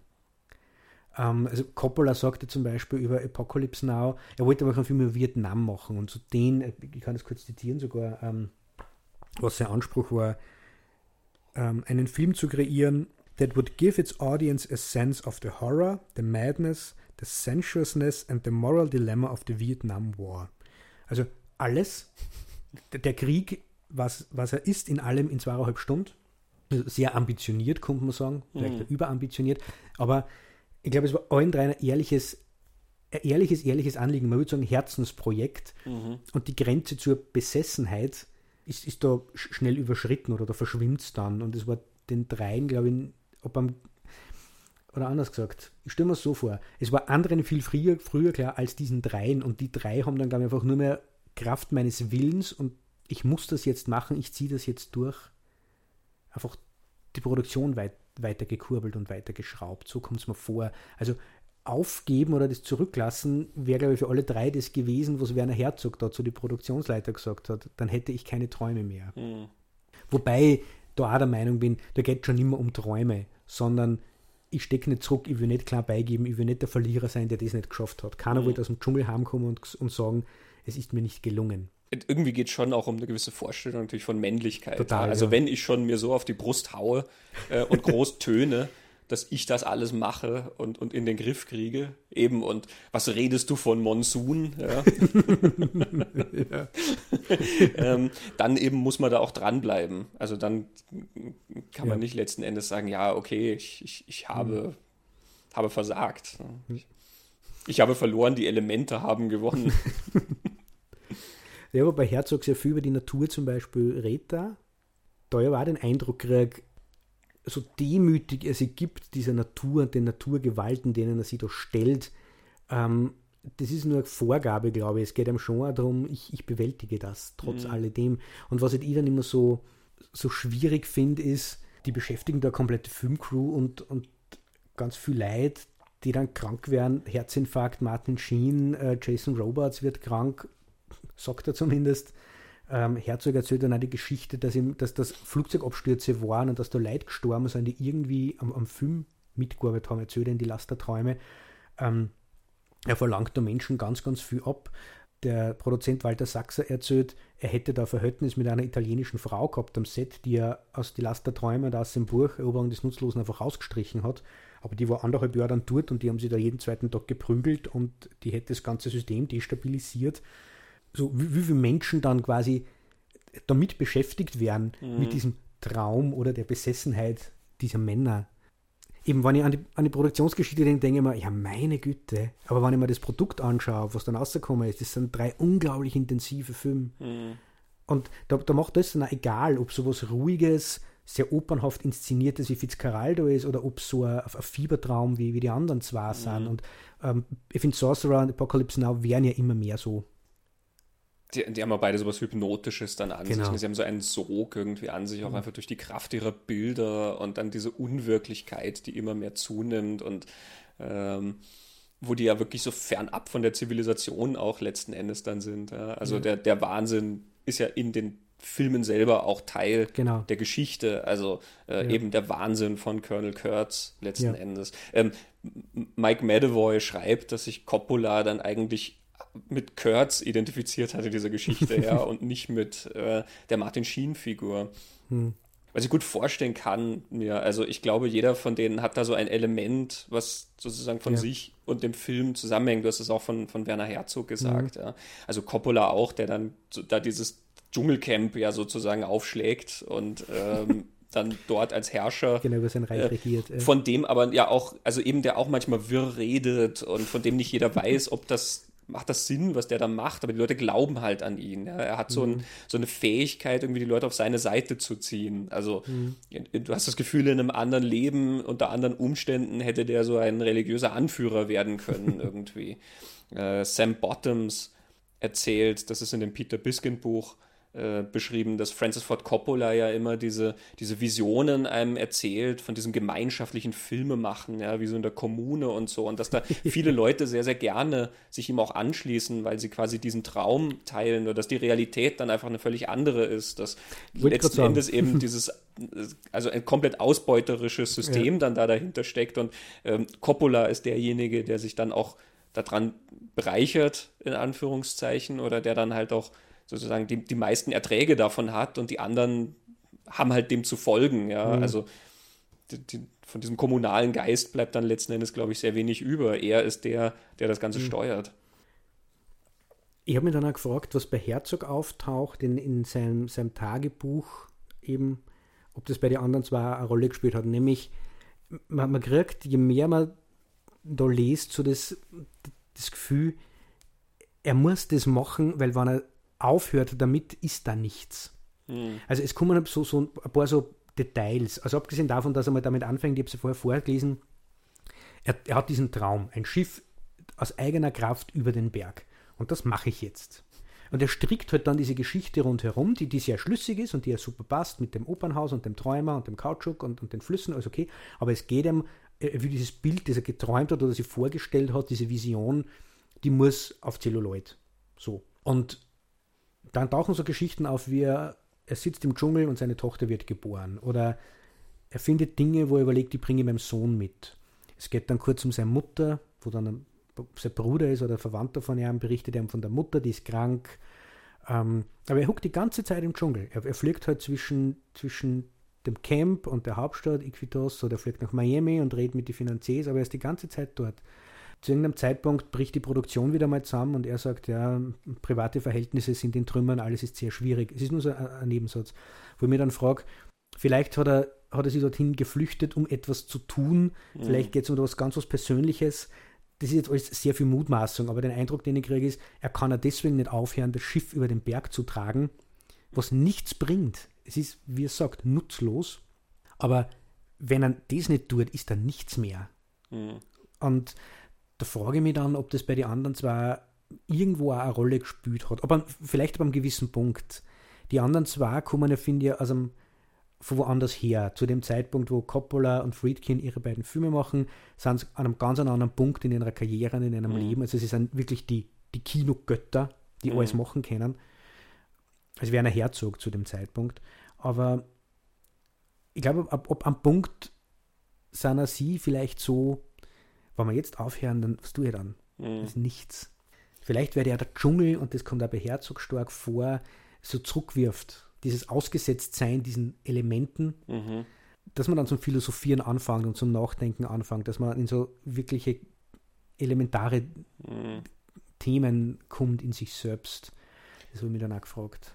Ich kann mir auch gut vorstellen, dass gerade so ein großes Unterfangen, was man sich setzt, dass einen das dann halt irgendwann auch so mitreißt, das entwickelt ja so eine Eigendynamik, irgendwann. Und mhm. das hat ja dann noch so eine Wichtigkeit eben. Also das muss dann gar nicht mal nur der Film sein oder so, sondern e-, eben, also du, du siehst es ja auch an den Arbeiten von anderen Menschen, die sehr, sehr große Vorhaben irgendwie planen. Ja. Jemand wie Elon Musk, der sich hinstellt, sagt, wir haben dieses gigantische Mars-Projekt oder sowas. Mhm. Und alles, alles geht irgendwie zu diesem Mars-Projekt und das, das kriegt dann so eine Größe und hat auch so eine Wichtigkeit, ähm, ich glaube, da ist auch so wenig Option dann zu sagen, na, ich habe mir das jetzt überlegt, ähm, ich weiß nicht, lassen wir es mal gut sein.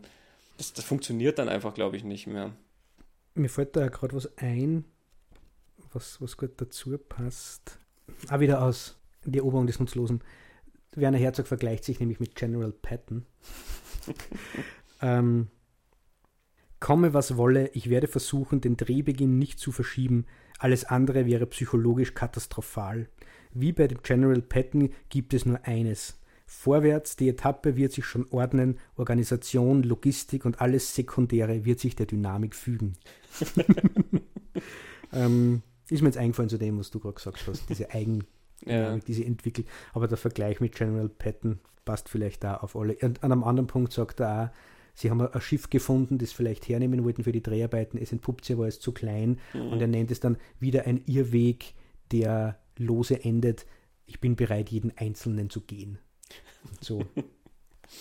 Es ist witzig, weil John Mealy ist der Drehbuchautor von Apocalypse Now sich ja immer als General bezeichnet.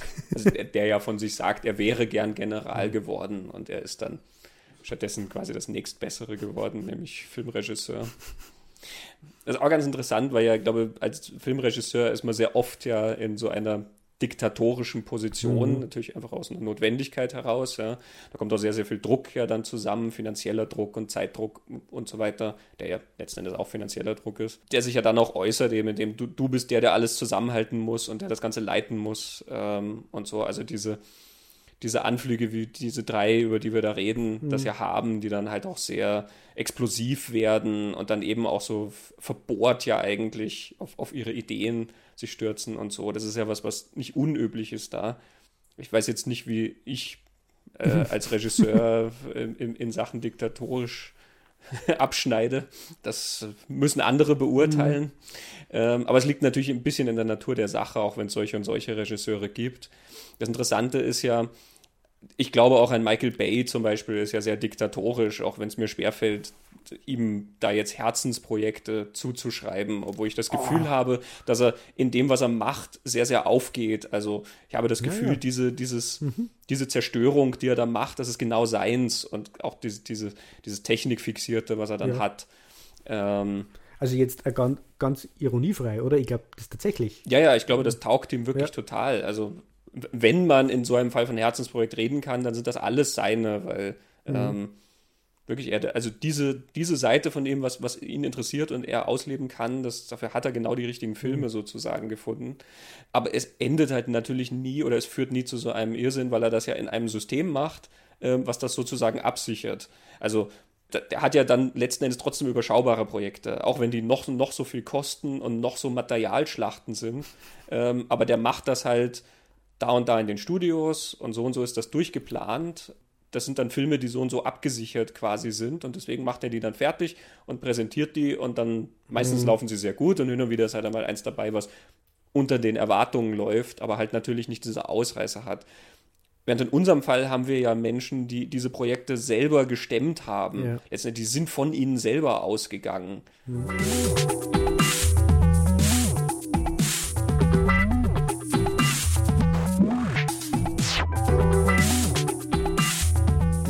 Da, weil wir wollten ja, haben wir im Vorfeld besprochen, äh, über die Zeit reden, mhm. weil wir haben gesagt, wir haben uns aus, aus einem bestimmten Grund diese fünf, sechs Jahre innerhalb der diese drei Filme schon sind ausgesucht, weil wir auch Überlegungen dazu haben, es ist wahrscheinlich nur in dieser Zeit möglich gewesen, aber mhm. es war halt auch die Zeit, wo die Regisseure die Autoren waren und ihre Filme machen konnten. Das war nie so stark, gerade im amerikanischen Kino, wie, wie damals. Und diese Freiheit, das alles zu machen, ist auf der anderen Seite eine große Verantwortung. Wenn man am Friedkin die Freiheit gibt, genau das zu machen, an diesem Ort, unter allen Umständen, hängt mir aber die komplette Verantwortung um und die hat er ja auch gekriegt. Mhm. Die finanzielle, die logistische, alles. Er hat die ja gern genommen, wie du gesagt hast, der tritt auf wie der Präsident oder so. Mhm. Äh, Coppola das Gleiche.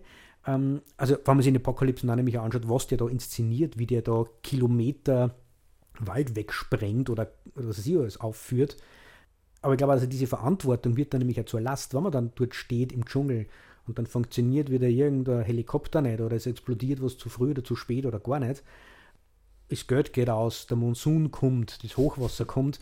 Ähm, man hat die Verantwortung und das wird dann Druck und Last gleichzeitig. Also diese große Freiheit, mhm. die Bay nicht hat, dafür hat er aber die Sicherheit, dass ihm das nicht um die Ohren fliegt, die spielt schon eine große Rolle dabei wahnsinnig zu werden. Mhm. Also die Freiheit, die Werner Herzog kriegt, der Jahre dort in anderthalb bis zwei Jahren in diesem Dschungel sitzt und das Schiff von Berg karrt. Mhm. Das ist ja gleichzeitig eine Verantwortung für hundert oder mehr oder hunderte Leute, die da dran arbeiten. Ich kann mir schon vorstellen, dass das mit dazu führt, dass man irgendwann einmal nicht mehr klar denkt und schlecht schlaft oder so oder Aufputschmittel braucht, was man von Apocalypse Now, glaube ich, sagt, oder? Die hätten da ja auch Stimmungs antreibende Substanzen zu sich genommen. ich halte es nicht für unplausibel. ja. Coppola hat ja auch sehr, sehr gehadert, weil ihm das Ende einfach nicht gelingen wollte, sozusagen. Er hatte keine Vorstellung davon, wie der Film enden soll.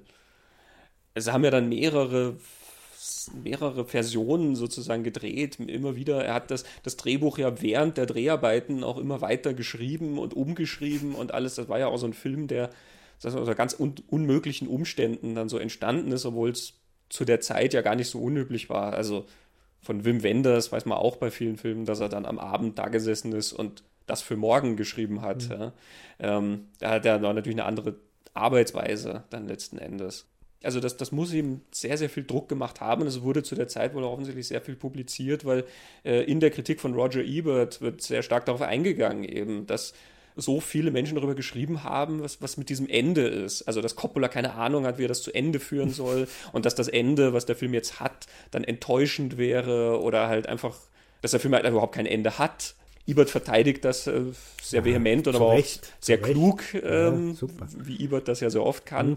Ähm, die Tatsache, dass er sagt, naja, äh, Coppola hat ja keine Antworten, was den Vietnamkrieg oder den Wahnsinn des Krieges angeht. Also was für ein Ende will er anbieten? Ja? Mhm. Natürlich hat dieses Ding kein Ende. Ja, und ich finde, das Ansinnen das ja unglaubliche Hybris schon sagt, mhm. ich will den Film über alles Krieg machen, so. ähm, am Ende steht man da mit diesen Bildern und denkt sich, wie kommt man denn aus dem wieder raus? Und mhm. ich glaube, das ist ja die Idee. Ich habe das halt so verstanden. Am Ende zerbricht alles. Es zerbricht die komplette gesellschaftliche Struktur, selbst in diesem Königreich, das sie Kurz da gebaut hat, wo ja sowieso überall die Kadaver umeinander liegen. Also das mhm. hat ja keine Ordnung, dem sein Königreich, sondern das ist ja alles so von Zerfall geprägt. Und Kurtz ist sichtlich neben sich und, und Martin Sheen fragt man sich dann auch, inwieweit der überhaupt noch klar ist. Ich, ich, ich frage mich am Ende von Apocalypse Now auch, was passiert denn mit der Figur? Mhm. Bleibt er dort, fährt er wohin, fährt er den Fluss zurück, bleibt aber 20 Kilometer weiter links stehen und macht dort sein eigenes Königreich oder bringt er sie um oder was ist, wenn der zurückkommt? Also es geht, glaube ich, genau um das. Ja. Das, das, das, was da passiert im Krieg, gar nicht mehr packbar ist und einpackbar ja, ja, in. Oder dass es halt einfach irgendwie so sinnlos dann erscheint, wie es letzten ja. Endes am Ende vom Film ist. Ja, er ist jetzt dahin und hat den halt erledigt. Mhm. Ja und? Was bedeutet das? Genau. Gar nichts. Also was hat das für einen Effekt? Gar mhm. nichts. Und der Film hat dann ja auch so was Zirkuläres. Er fängt ja an mit diesem riesen Napalmteppich ähm, über dem, genau. dem, Dschungel und er endet dann auch mit diesen Bildern. Mhm. Ähm, es ist ja so ein bisschen so, als wäre das in so einem ewigen Kreislauf gefangen. Ja? Mhm. Also es gibt ja so eine Lesart, die ich jetzt nicht überbewerten will, aber dass sozusagen diese, dieser Anfang, wo Martin Sheen ja völlig verzweifelt in seinem Hotelzimmer ähm, mhm. sitzt und auf einen Auftrag wartet. Ähm, also er ist ja schon an dieser Sinnlosigkeit des Krieges eigentlich zerbrochen, genau. dieser Mann. Und dann kommt ja auch diese Zeile, ähm, I was waiting for a mission and for my sins they gave me one. Mhm. Er kriegt zur Strafe sozusagen einen Auftrag. Ja. Mhm. Dass also diese Szene im Hotelzimmer dann eigentlich eh schon diese Figur ist, nachdem sie dieses ganze Abenteuer durchstanden hat. Und er muss das sozusagen immer wieder, wie im Fiebertraum, ah, okay. weil er ja auch diese Bilder dann hat, dass genau. das Bild geht dann immer über zu den Helikoptern und wieder zurück und alles. Mhm. Also dieses, diese fiebrige Qualität ist dann eben wie so ein Albtraum, der nie endet. Ja. Das würde natürlich passen, zumal ja der Film so viel Mythologisches sich dann mhm. auflädt, letzten Endes, und der Mythos ja immer dieses sich wiederholende hat. Der, der, der, entsteht immer wieder mhm. neu, der geht immer wieder im Kreis. Und auch da, mhm. er muss quasi immer wieder raus und, und Kurtz mhm. töten. Mhm. Es gibt ja auch dann sicherlich immer wieder den nächsten Kurtz. Mhm. Wird nicht der Einzige sein, der vom Krieg wahnsinnig wird. Wie du ja. sagst, vielleicht ist er selber der Nächste. Ja. ja, das ist eine spannende Interpretation. Das gefällt mir eigentlich, denn was eigentlich jetzt keine Rolle spielt, ob der Film dir das so erzählen will oder ob der Film das eh so erzählen will, jetzt von wie war es geplant her, meine, wie er das erzählt. Er ist in dem Hotelzimmer, kriegt einen Auftrag, fährt dann dorthin. Mhm. Gleichzeitig kommt das das Schicksal dieser Figur sein, trotz allem, mhm. dass, er, dass er immer wieder um das kreist. Und das ist ja, glaube ich, auch das, was Menschen erzählen, also nicht glaube ich, ich weiß, dass Veteranen aus dem Krieg genau solche Erlebnisse haben. Die, die, sie bleiben immer wieder in diesen Schleifen, sie kommen mhm. immer wieder dahin zurück. Das greift Apocalypse Now nicht auf, aber geboren am 4. Juli zum Beispiel greift, mhm. greift diese Sachen auf. Ja, das finde ich ganz gut. So im Sinne von, das ist sehr, sehr symbolisch, was Coppola da macht, und das Symbol ist immer vielgestaltig oder hat mehrere ja. Bedeutungen. Ich glaube, es soll so eine gewisse Nähe zwischen unserer Hauptfigur und diesem Kurtz ja auch suggeriert werden, eben gerade weil ja Kurtz so ein hochdekorierter Colonel ist, der eben letzten Endes so eine Laufbahn hat, wie ja viele mhm. andere Soldaten auch, also wie auch unsere Hauptfigur, ja. Dass also diese Frage, warum ist der wahnsinnig geworden oder was ist da passiert, dass das was ist, was letzten Endes jeden betreffen könnte. Und bei Joseph Conrad in dem Buch gibt es dann auch so ein, zwei Stellen, wo so eine gewisse Nähe zwischen den beiden suggeriert wird. Da heißt es dann an einer Stelle, dass also unsere Hauptfigur, der Marlow, von der gleichen Stelle aus empfohlen wurde wie Kurtz. Hm. Ne, also es ist ganz vage immer gehalten, mhm. aber da, da, wird eine gewisse Verbindung ja erzeugt zwischen diesen beiden. Also glaube ich, dass es auch nicht ganz abseitig ist, anzunehmen, dass da, dass unsere Figur ein ähnliches Schicksal erleiden könnte oder mhm. dass mehrere Leute halt diesem Wahnsinn anheimfallen könnten. Eben auch unter Conrad, dass der Mann einfach krank ist. Also, das ist ja auch so ein Bild, was, das ist in Apocalypse Now nicht, aber mhm. ähm, der Wahnsinn selber ist ja auch eine Krankheit. Genau. Und das ist ja letzten Endes dann auch übertragen, diese Kriegskrankheit, die da ist, oder bei mhm. Conrad halt dann dieser Zustand der Welt letzten Endes, ja, an dem mhm. die ja dahin siechen. Mhm. Auch in Apocalypse Now sieht der ja was mit der Welt passiert und irgendwie hält das nicht mehr aus. Ja, genau. Das, das was Kurtz nämlich sagt, ist, es ist wirr, aber es ist nicht, es ist nicht dumm, finde ich. Ja. Also das ist schon sehr scharfsinnig, was er da erkennt, was auch der Krieg mit diesen Ländern macht, wo sie sind und mit den Menschen. Und trotzdem ist es völlig wirr, wie es zusammenstoppelt. Also, also es würde diese ganzen Erkenntnisse, die er da hat, nimmer in einen Sinnzusammenhang bringen können. Und da- sind wir wieder bei dem, was eigentlich Apocalypse Now dir über den Krieg erzählen will. Da gibt es keinen Sinnzusammenhang. Wenn die, je weiter die da reinfahren in dieses Herz der Finsternis, dann landen sie bei dieser letzten Brücke, wo diese Soldaten wie die Verrückten ins Leere schießen. Und er fragt doch, wer hat hier das Kommando? Und die Antwort ist, sind das nicht Sie? Ja. ja, ja, und du siehst ja auch da ab dem, du siehst ja da gar keinen Gegner mehr nix, ja. in dieser Sequenz. es ist ja alles nur noch in Rauch und Schüsse und aber alles sind ja unsere Soldaten. Also Ja. dieser, dieser unsichtbare Gegner, der könnte auch wirklich dann schon ein Phantom sein Mhm. oder so. Oder die könnten sich gegenseitig äh, abballern oder Mhm. so. Du weißt es einfach überhaupt nicht mehr. Also schon so im, im Nichts eigentlich. Also eben sehr vieles von dem funktioniert dann auch immer symbolisch und metaphorisch und, und ist sozusagen mehr als das, was du dann eigentlich buchstäblich siehst und erzählt kriegst. Ja. Das ist, finde ich, bei Apocalypse Now, wenn wir jetzt unsere drei hernehmen, dort am stärksten. Und man sieht Mhm. dem Film an, dass das von Anfang an ein Plan war. Das, das ist Ja. so inszeniert und bewusst so gemacht, wo man jetzt applaudieren kann, dass er angesichts des Irrsinns der Umstände sowas zustande bringt oder nicht nur sowas zustande bringt, sondern an seiner Vision festhalten kann. Auf der anderen Seite frage ich mich, vielleicht war es dann doch nicht so schlimm, Mhm. sondern er hat das großteils sehr gut kontrollieren können, weil sonst war das nicht rausgekommen. Ä- Ähnlich bei den anderen zwar. Also so, so völlig aus dem Ruder kann das nicht gelaufen sein, weil sonst kommt nicht.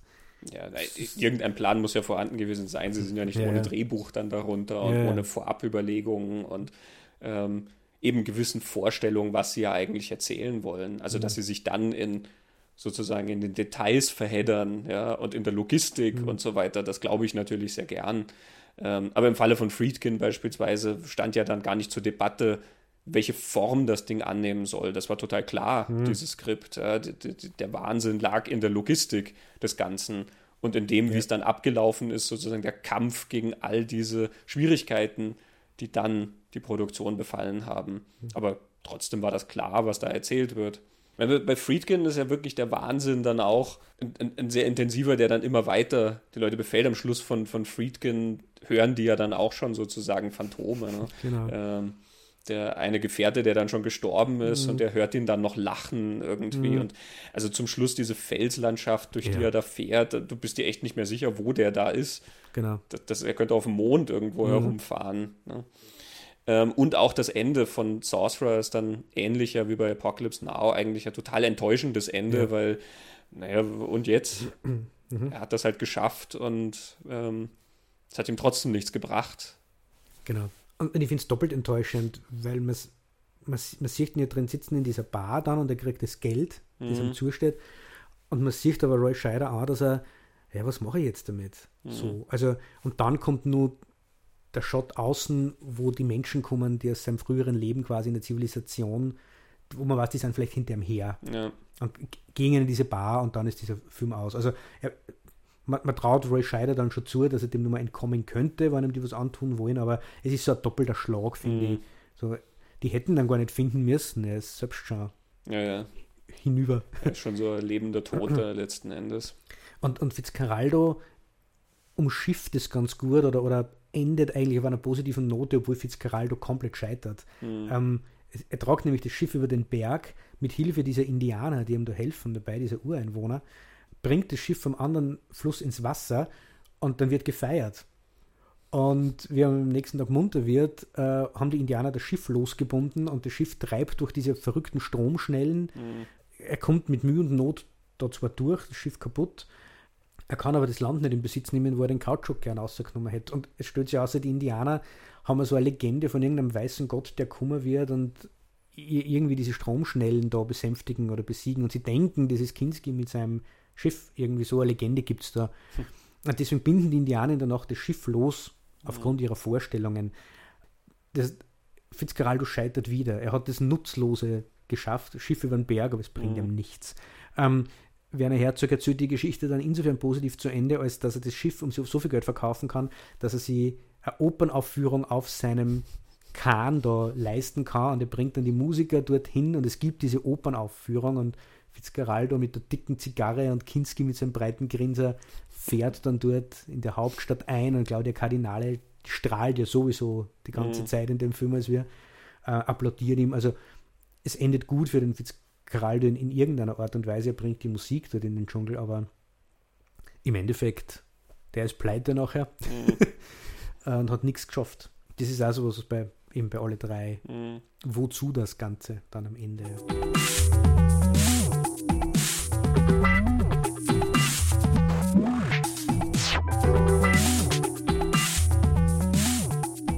Ja, das, das stärkste Motiv bei allen dreien natürlich und das, mhm. was wir ja auch als Motto über unseren Podcast hier gelegt haben, der Dschungel selber. Mhm. Drei Männer, die in den Dschungel gingen und wahnsinnig wurden. Das ist ja schon auffällig, dass in allen drei Filmen eben dieser Dschungel so präsent ist. Dass ja.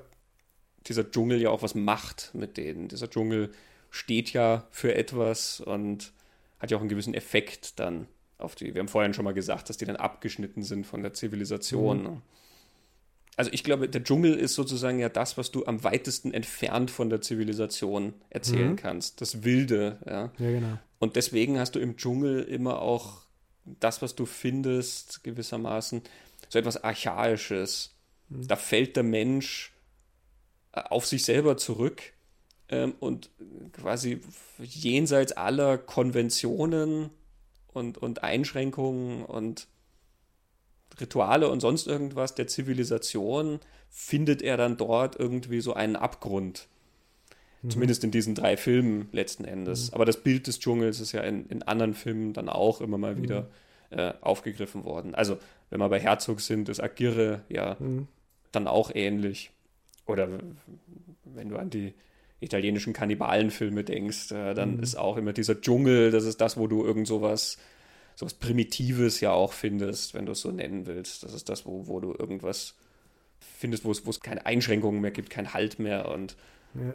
Äh, ja, ich habe einen ähnlichen Gedanken habe ich auch gehabt, der mir jetzt zurückgeworfen auf sich selbst. Es gibt, keine, es gibt keine Infrastruktur, ganz banal. Mhm. es geht dann nur ums Überleben.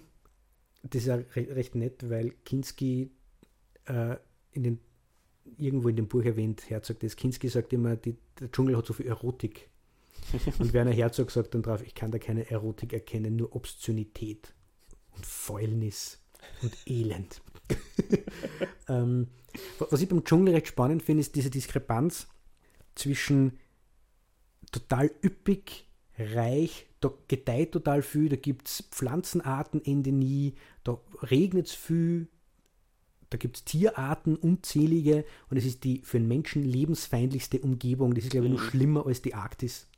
Das finde ich recht, recht interessant, dass man dort eingeht und dort einfach nichts vorfindet, an dem man sich als Mensch festhalten mhm. kann, sondern man ist wirklich an der Existenz und dass diese, diese drei Regisseure an diesen Ort gehen, um die eigene Grenze zu finden, glaube ich, kommt mir vor. Also auch wieder, das hat ich kann immer wieder Werner Herzog hernehmen, aber von Werner Herzog diese Aufzeichnungen, dieses Buch haben, wo er sehr intensiv über sich redet, das hat man von den anderen zwei ja nicht so intensiv. Aber da kriegt man auch so dieses Gefühl, so, als hätte er sie bewusst, unbewusst einen Ort gesucht, wo, wo er wirklich an eine Wand fährt, um, mhm. um sich selbst zu erleben, so, ähm, weil er ist ja freiwillig dorthin gegangen. Es hat ihn keiner gezwungen dazu. Wahrscheinlich spielt auch mit rein, dass der Dschungel ja der Dschungel ist quasi das, das Ungezähmteste, was es hm. hier bei uns auf dem Planeten gibt. Eben also dieser Reichtum, von dem du redest, ja, mit, mit all diesen Pflanzen und Tieren und so weiter. Aber das ist ja alles wild. Das sprießt so, wie es halt hm. die Natur macht und die Natur folgt ja keinem Plan. Und deswegen bietet der Dschungel ja dann auch diese extreme Reibungsfläche mit dem, was wir Menschen machen, nämlich Kontrolle und Ordnung in die Dinge zu bringen. Kultur. Kultur, ja. Die ja. Zivilisation ist ja auch nichts anderes. Also genau. wie du dann auch sagst, Straßen und so weiter, mhm. ja. Also wir, wir bringen da eine gewisse Übersicht rein, Ordnung und so.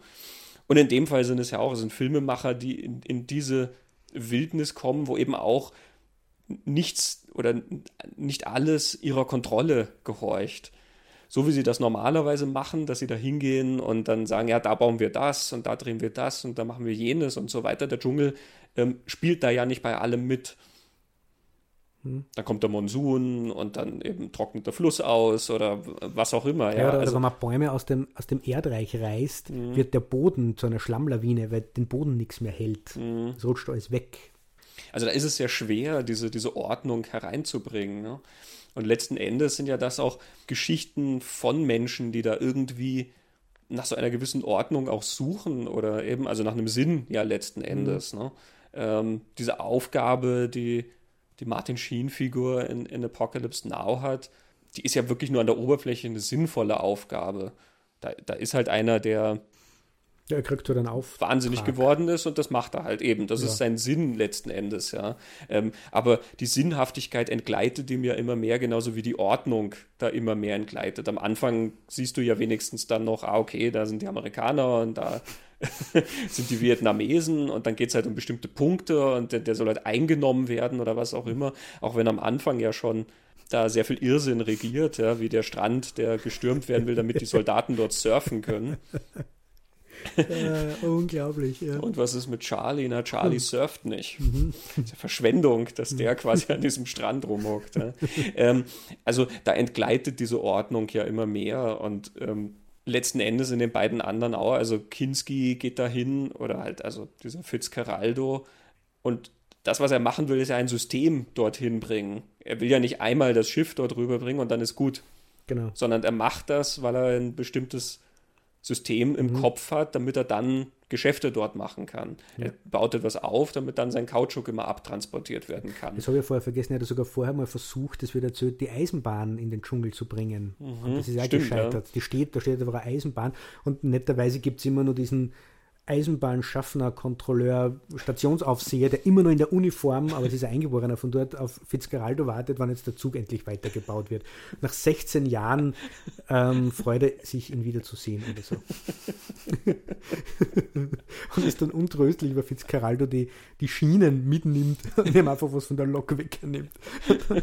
also nur viel besser ist. Er, er bittet dann Fitzgeraldo, nicht alle Schienen zu nehmen, weil er muss ja die, die Lok bewegen, damit die Scharniere nicht einrosten. Und Fitzgeraldo sagt dann, ja, lasst so, so viele Schienen da, damit er die Lok rangieren kann. Mhm. Der rangiert dann so auf drei Schienenteilen eine Lok im Dschungel. Mhm. ja. Sorcerer ist es nicht so stark dann, dieses, dieses Prinzip, ne? aber auch da halt der Auftrag, der dann überhaupt irgendeine Sinnhaftigkeit in hm. dieses, dieses Leben in der Wildnis ja, irgendwie bringt. Ja, der Weg hinaus bei Sorcerer wieder habe ich eher das Gefühl, dass es so stark um dieses Symbol geht, was du ja gesagt hast, es ist es am weitesten weg von der Zivilisation und alle diese mhm. Männer fallen ja aus der Zivilisation massiv heraus. Also eine andere Jobs, quasi Jobs, die es gehabt haben, so Terrorist und so, ähm, die waren ja schon am Rande der Gesellschaft unserer, mhm. aber sie fallen durch das, was passiert, völlig hinaus und sie landen am weitesten weg von all dem, was irgendwie mhm. Zivilisation und Ordnung und, und, und, unser Leben sein kann. Mhm. Und wollen das eigentlich verlassen da, da hat er, glaube ich, die, die Funktion der Dschungel. Und ich finde auch ein bisschen, über das redet sie ja äh, im, im Podcast mit die Abspanngucker recht viel. Was ist denn das für ein Land, das Friedkin da zeichnet? Er, er, er druckt es da ja nicht drauf, aber durch so Details kriegst du so einen Eindruck, was ist denn das für südamerikanisches Land, das vielleicht durch gewisse politische Geschichten auch benutzt wird vom Westen. So Ideen kriegt man ja dann ein wenig. Mhm. Das ist dann ja auch noch irgendwie drin, so unser Welt und was machen wir mit der Welt dort. Eben die Ölgesellschaft, die genau. dann dort ja, die Leute ausbeutet und eben mhm. das sind alles ja so arme, arme Existenzen letzten Endes, die dann halt diese Jobs machen müssen, die ja auch potenziell immer sehr, sehr gefährlich sind. Also auch was du am Anfang siehst, wie dann die da in den Pipelines arbeiten und so weiter. Das ist, das ist einfach Drecksarbeit mhm. fertig und das ist für Mindestlohn dann gemacht. Ja. Und ähm, letzten Endes wird das von irgendwelchen reichen Firmen gesteuert, die ganz woanders mhm. sitzen klar, da spielt halt sehr, sehr viel von dem Weltbild, sage ich mal, rein, was, ja. was, was Friedkin dir dann da zeigen will. Was dann wieder bei Fitzgeraldo mhm. zum Beispiel eher weniger. Äh, ja. Da, da liegt es dann, finde ich, im, auf der Ebene drüber, wie wieder auf der Produktionsebene, wenn man sieht ja die Schneise, die, die Herzog da in mhm. den Dschungel treiben lässt, ich weiß nicht, ob das, das das heutige Auge ist oder ich weiß nicht, aber ich bin halt schon dort gesessen jetzt beim Wiederanschauen und man denkt, oh, hey, du wirst uns erzählen, die Indianer und so wichtig die Kultur dort und du bindest die, die ein mit ihrer Sprache und ihren Gebräuchen und ihrem Aussehen und du schneidest genauso wie alle anderen westlichen Firmen dort den Dschungel um. Hm. Voll, das ist irre, was die dort gemacht ja. haben. Ähm, ich weiß aber nicht, wo ich das gefunden habe, dass Werner Herzog 20 oder, oder 25 Jahre später da irgendwann wieder dorthin gefahren ist, um sich das anzusehen. Und er, er erzählt dann oder behauptet dann, ähm, die Schneise ist nicht mehr sichtbar, ist alles nachgewachsen. Hm. Er, er, sagt, das Grün ist vielleicht ein bisschen heller, während rundum sind die Bäume dunkler, wo man es erahnen kann. Aber auch das Camp, das er auf, aufgestellt hat für die Filmcrew, findet man immer. Man, mhm. man, findet die anderen Ansiedelungen natürlich zum Teil nur, aber so quasi, er hat dort keine Spuren hinterlassen.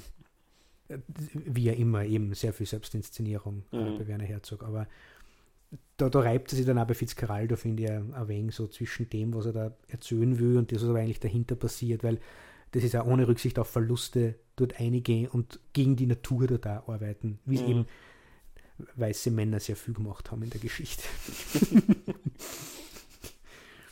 ja, sind alles Filme, die, wo, wo die Grenzen zwischen dem wie es gemacht ist und was erzählt wird mhm. und so sehr, sehr viel verschwimmen oder sich halt auch immer wieder mhm. gegenseitig so ein bisschen kommentieren und beeinflussen. Und ähm, ich finde, es sind ja drei Filme, wo man auch die Entstehungsgeschichte fast nicht vom Film dann entkoppeln ja. kann. Also man kann schon und die Filme halt einfach als, als solche anschauen und das sind sehr, sehr gute, großartige Filme, ja, die sehr, sehr viel bieten, aber mhm. ähm, letzten Endes ist ihre Entstehung dann doch so wichtig für das, wie sie aussehen und mhm was sie erzählen, viel mehr als halt noch bei anderen. Ja.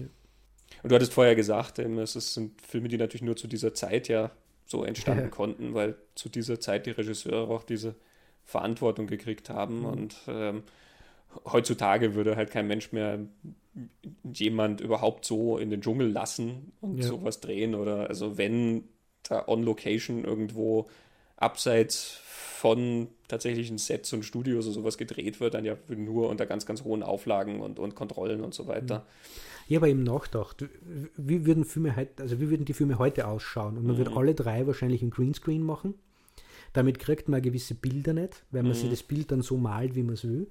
Ähm, ich habe dann überlegt, was habe ich kürzlich für Filme gesehen, die im Dschungel spielen. Und mir sind zwei eingefallen. Das eine ist uh, The Legend of Tarzan. Mhm die das tatsächlich so gemacht haben. Die sind nicht schon in den Dschungel geflogen und haben dort halt Aufnahmen gemacht, einfach nur Second Unit quasi, und haben die dann im Computer so an, aneinander geklebt oder, oder sich den Dschungel selbst kreiert, was bei Tarzan finde ich ja passt, weil Tarzan schon so ein Mythos mhm. quasi ist oder so eine fiktive Figur, wo man sich ja den Dschungel dann so bauen kann.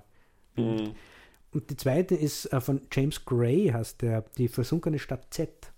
Mhm ähm, mit Charlie Hannem und mit Robert Pattinson, der war voriges Jahr, glaube ich. Was also so ein Drama über einen Entdecker ist, äh, Ende 19. bis Anfang 20. Jahrhundert, based on a true story, sehr, sehr coole Geschichte. Und die haben tatsächlich im Dschungel gedreht und dann habe ich halt über die Dreharbeiten auch von dem Film, die wütendste Geschichte, die die erzählen, ist, dass halt das Schwierige im Dschungel war, ähm, also da sind Insekten halt, das ist unangenehm. Und das Licht ist, das ist so schwierig im Dschungel, weil äh, der Kameramann hat halt mal so ein Window von, von, von, von, Fenster von zwei Stunden bis drei, wo man das Licht so nehmen kann, wie es kommt, weil die, die Sonne sich bewegt und durch die Blätter. Das war eine richtige Herausforderung, die Hitze. So, und du denkst da, was? also, das sind ganz andere Geschichten, viel kontrollierter, ja. viel organisierter. Also eben, der hätte diesen Freibrief gar nicht kriegt, mhm. nie im Leben. Dafür ist die versunkene Stadt Z ein sehr gediegener Film. Er ist, er ist gut, aber mhm. er irrlichtert nicht so wie diese drei, die halt da, die die wirklich, die pulsieren, wie Truffaut ähm, gesagt hat. Genau, die repräsentieren wirklich sowohl diese Freude als auch den, den Schmerz oder das Leid des ja. Filmemachens. Und es sind für mich auch mhm. wirklich drei Filme, die das so repräsentieren, was ich dann an Kunst auch oft sehr spannend finde, eben nämlich ja. gerade dieses dieses nicht so kontrollierte, was ja mhm. dann oft sich ergibt. Ja? Also ähm, du merkst diesen, diesen Schweiß dem, dem Film an, wie er entstanden ist und du merkst auch diese ganzen Fragestellungen, die er hat. Also wenn Coppola da hingegangen wäre und einfach nur diesen und jenen Plan gehabt hätte, dann hätte er das alles runtergedreht und dann wäre das fertig geworden. Dann hätte, wäre nie im Leben dieses, dieses Fiebrige da rausgekommen. Eben gerade diese Qualität, die der Film hat, dass du, mhm. ähm, dass er ja auch so was Suchendes hat, so wie wahrscheinlich Coppola mhm. gesucht hat. Er hat gesucht, wo er was machen kann und er hat gesucht nach dem Ende, was er eigentlich erzählen will und er hat gesucht, was er mit diesem dicken Mann macht, der da das Drehbuch nicht gelesen hat. Ja, und dann sitzt er da irgendwo im Schatten und liest T.S. Eliot mit dem Gedicht äh, The Hollow Man, was mhm. ja tatsächlich ein Zitat aus Joseph Conrad beinhaltet. Mhm. Ähm, also, wo, wo, ja dann auch thematisch das Ganze so auf, auf poetische Weise mhm. verdichtet wird. Ja. Das sind alles so Prozesse, die ja eigentlich, die werden halt gefunden. Die, yeah. Da ist dieser Raum da, dass auch etwas entstehen kann, letzten mhm. Endes. Und ich glaube, das ist sehr, sehr wichtig für Kunst. Und ja. das ist was, finde ich auch, was heute sehr oft verloren geht, eben gerade weil alles so sehr kontrolliert werden kann, dass mhm. es halt am Computer gemacht werden kann. Und das wird eben ja auch von den Studios so entsprechend eingekastelt. Es muss das mhm. und das mhm. erfüllen und gemacht werden und so. Und diese Freiheiten gehen nicht. Und im Zweifelsfall wird der Regisseur halt ausgetauscht, weil halt dann eben jemand anders das erfüllen muss, was abgeliefert werden muss. Mhm. Und äh, so sehr man dann halt auch natürlich sich fragen kann und sagen, also keine Ahnung, ich möchte eigentlich nicht unter Coppola da gearbeitet haben im Dschungel. Äh, ich möchte nicht mhm. Martin Sheen gewesen sein. Ja. Mhm. ähm, ich finde es nicht okay, dass der Quadratkilometer Urwald wegbombt und na, wegbrennt. Das, ja. das, das, sind alles natürlich sehr schwierige Fragen mhm. letzten Endes. Ne? Aber ich glaube halt, ohne solche einzelnen Sachen dann gutheißen zu wollen. Ich sage es mal umgekehrt, ähm, wir heute haben halt auch so ein starkes Problem damit, zu akzeptieren, dass Kunst halt auch oft unter solchen Bedingungen mhm. entsteht von Menschen, die ganz, ganz viel Probleme haben und die nicht immer das Richtige machen und äh, sich quasi auch nicht immer korrekt verhalten ähm, und dass die auch in so einem Spannungsfeld dann oft entstehen und dass da auch dann quasi Sachen, Elemente sind, die man sozusagen trennen muss. Ja? Also ich kann Apocalypse Now einen großartigen Film finden, auch wenn ich finde, dass man für einen Film jetzt nicht unbedingt Urwald niederbrennen mhm, muss. Genau. Hm. Ja, und ich glaube, es macht da was, wie du gesagt hast, das Suchen, ähm, wenn man wohin geht und nicht überall die Kamera hinstellen kann, wo man es hinstellen will. Ja. Sondern man hat halt da jetzt leider das Problem, da ist Wasser. Äh, oder man sieht halt was nicht. Oder das Licht ist weg. Oder irgendwas funktioniert halt einfach nicht so da entsteht dann was. Wenn mhm. ich meine Bilder selbst malen kann, am Rechner entsteht auch was. Aber. Eben, es entsteht halt nichts Zufälliges. Genau. Und wie, wie wir ja gesagt haben, die haben ja dann am Abend immer das Drehbuch umgeschrieben. Eh, Fitzcarraldo dasselbe. Es gibt in Fitzcarraldo die Szene, wo die auf den Fluss fahren und sehen, was den Fluss herunterkommen. Und sie sind besorgt, ob dieser Boot ist oder, oder irgendwas Gefährliches. Und dann ist ein Regenschirm, der mhm. umgedreht auf dem Wasser schwimmt. Und das wird nicht kommentiert, aber es, es ist eine total eindrückliche Szene. Wo kommt der Regenschirm her? Meist irgendwo nirgendwo. Und das, aber da geht halt die Geschichte weiter. Werner Herzog erzählt in seinem Buch, ähm, dass ihm das passiert ist. Er hat einen Regenschirm in der Hand gehabt und dann ist ihm der davon geflogen und er hat ihn auf dem Wasser treiben sehen und das Bild hat ihm so gut gefallen, dass er es ins Drehbuch geschrieben hat am gleichen Abend. Mhm. Und das klingt auch so, ein poetisches, schönes Bild, ein spannendes Bild, das er gesehen hat und aus einem Instinkt aus in diese Geschichte einbaut, ohne groß nachzudenken, wie passt das, hat das eine Relevanz, wie erkläre ich das, es ist einfach da, mhm. durch Gegebenheiten dort vor Ort. Im Greenscreen bläst der, der Wind kein Regenschirm in den Fluss. ähm, also ist, ist jetzt ähnlich. Man, man kriegt gewisse Dinge nur unter diesen extremen Bedingungen und ich glaube auch der Reiz, das an, sich anzusehen und dann zu wissen, was da dahinter steht, macht in einem als Zuschauer, als Rezipient. So, mhm. Also so eine, eine, Reibung, die, die spannend ist. Ja, ja, und der Realismus des Ganzen ja, ist ja dann auch genau. sehr, sehr beeindruckend in allen drei Filmen. Ne? Mhm. Also eben, weil du ihnen ansiehst, was sie gemacht haben. Du siehst den Fitzgeraldo, mhm. die schleppen da ein Schiff über den Berg und du siehst den Sorcerer. Also denkst du, ja, okay, sie haben sich sicherlich nicht auf eine tatsächlich so morsche Brücke gestellt, aber du siehst, dass da eine sehr übel aussehende Brücke durch den Wind gepeitscht wird und der, der Lastwagen dann halt schon im 45-Grad-Winkel bald äh, irgendwie auf dem Teil steht. Ja, und äh, du weißt einfach, das ist intensiv, das ist nicht leicht gemacht, das ist, das ist Mhm. sehr, sehr schwierig und diese Intensität überträgt sich ja dann auch. Diese, dieser Realismus, hinter dem die daher sind, den, den spürst du ja auch wirklich. Mhm. Also du, du siehst sozusagen, was die erlebt haben, letzten Mhm. Endes. Ne? Auch das ist ja was, was heute, finde ich, sehr oft verloren geht, eben weil die ja nichts erleben. Ja. Also ich, ich denke mal auch, halt so, da sitzt drinnen, es gibt sehr, viel, sehr viele Bilder im Kino, die man denkt, wow, schaut das toll aus. Beeindruckende Bilder. Mhm. Aber in der Hinterkopf ist immer so, ja, haben sicher am Rechner gemacht. Ja, eben. Eh, eh, schaut eh cool aus, aber das, Eben, was man, was man da wo kriegt, Ihnen fehlt das Element, dass du darüber staunen Mhm. kannst, weil du ja eben, weil da kein Erleben dahinter ist, der Puls, den, Ja. den, den Truffaut meint. Ne? Mhm. Ähm, ja, ich erzähle ja immer gern die äh, Geschichte von Da Vinci Code, wo Ron Howard und Tom Hanks dann im Bonusmaterial drüber reden, dass sie ja tatsächlich im Louvre drehen konnten Mhm. und dann tatsächlich ja abends die Gelegenheit hatten, dann da durchzumarschieren und sich die Kunst anzuschauen. Das heißt, die konnten sich dann die Mona Lisa anschauen. Also ein ganz großes Kunstwerk, was du ja normalerweise kaum siehst. So viele Touristen stehen da davor.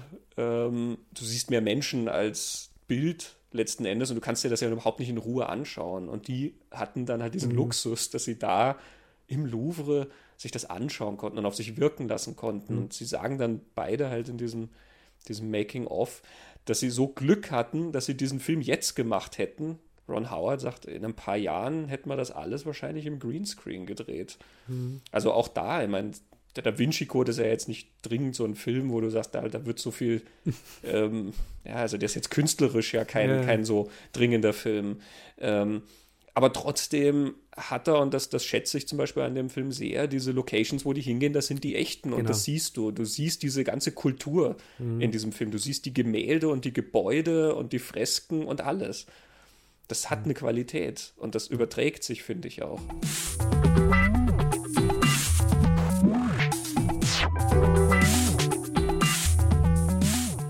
Ähm, ich würde nur gern mit was enden. Mhm. Der letzte Eintrag von Werner Herzog in seinem Buch über Fitzcarraldo.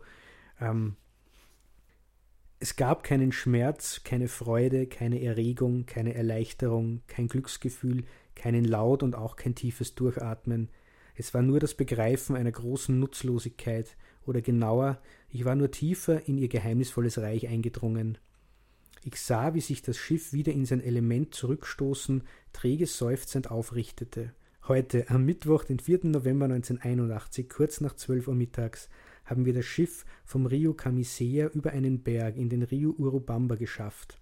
Alles, was es zu berichten ist, ist dies. Ich nahm daran teil. Ja, nach wie vielen Seiten schreibt er das? 326. Und über knapp zwei Jahren Einträgen. Ja, das war unser Trip in den Dschungel Mhm. mit drei nicht hundertprozentig zuverlässigen Reiseführern. Nächstes Mal Mhm. kümmern wir uns auch um etwas, ähm, wo ein Regisseur ganz, ganz viel machen durfte Mhm. und auch ganz, ganz viel gemacht hat. Auch was Uferloses. Richtig. ähm, von Wahnsinn haben die Leute manchmal auch damit geredet, aber eigentlich war es das genaue Gegenteil. Mhm. Es war eine ganz, ganz präzise Kontrolle Mhm.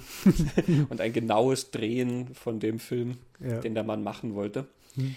Äh, und gleichzeitig war es dann das Ende der New Hollywood-Ära, Mhm. leider. Wir werden uns um Michael Cimino und seinen Film Heaven's Gate kümmern Genau, endlich. Wir haben ihn ja oft, oft erwähnt. und uns auch schon öfter mal vorgenommen. Genau, Jetzt passt es, ein Film, den wir beide sehr, sehr schätzen jawohl. ähm, und beide beim ersten Mal nicht ganz so schätzten. Aber über das werden wir dann sprechen. Genau, das gehen wir nächstes Mal an. Ja. Gut, bis dahin, ich hoffe, es hat euch Spaß gemacht.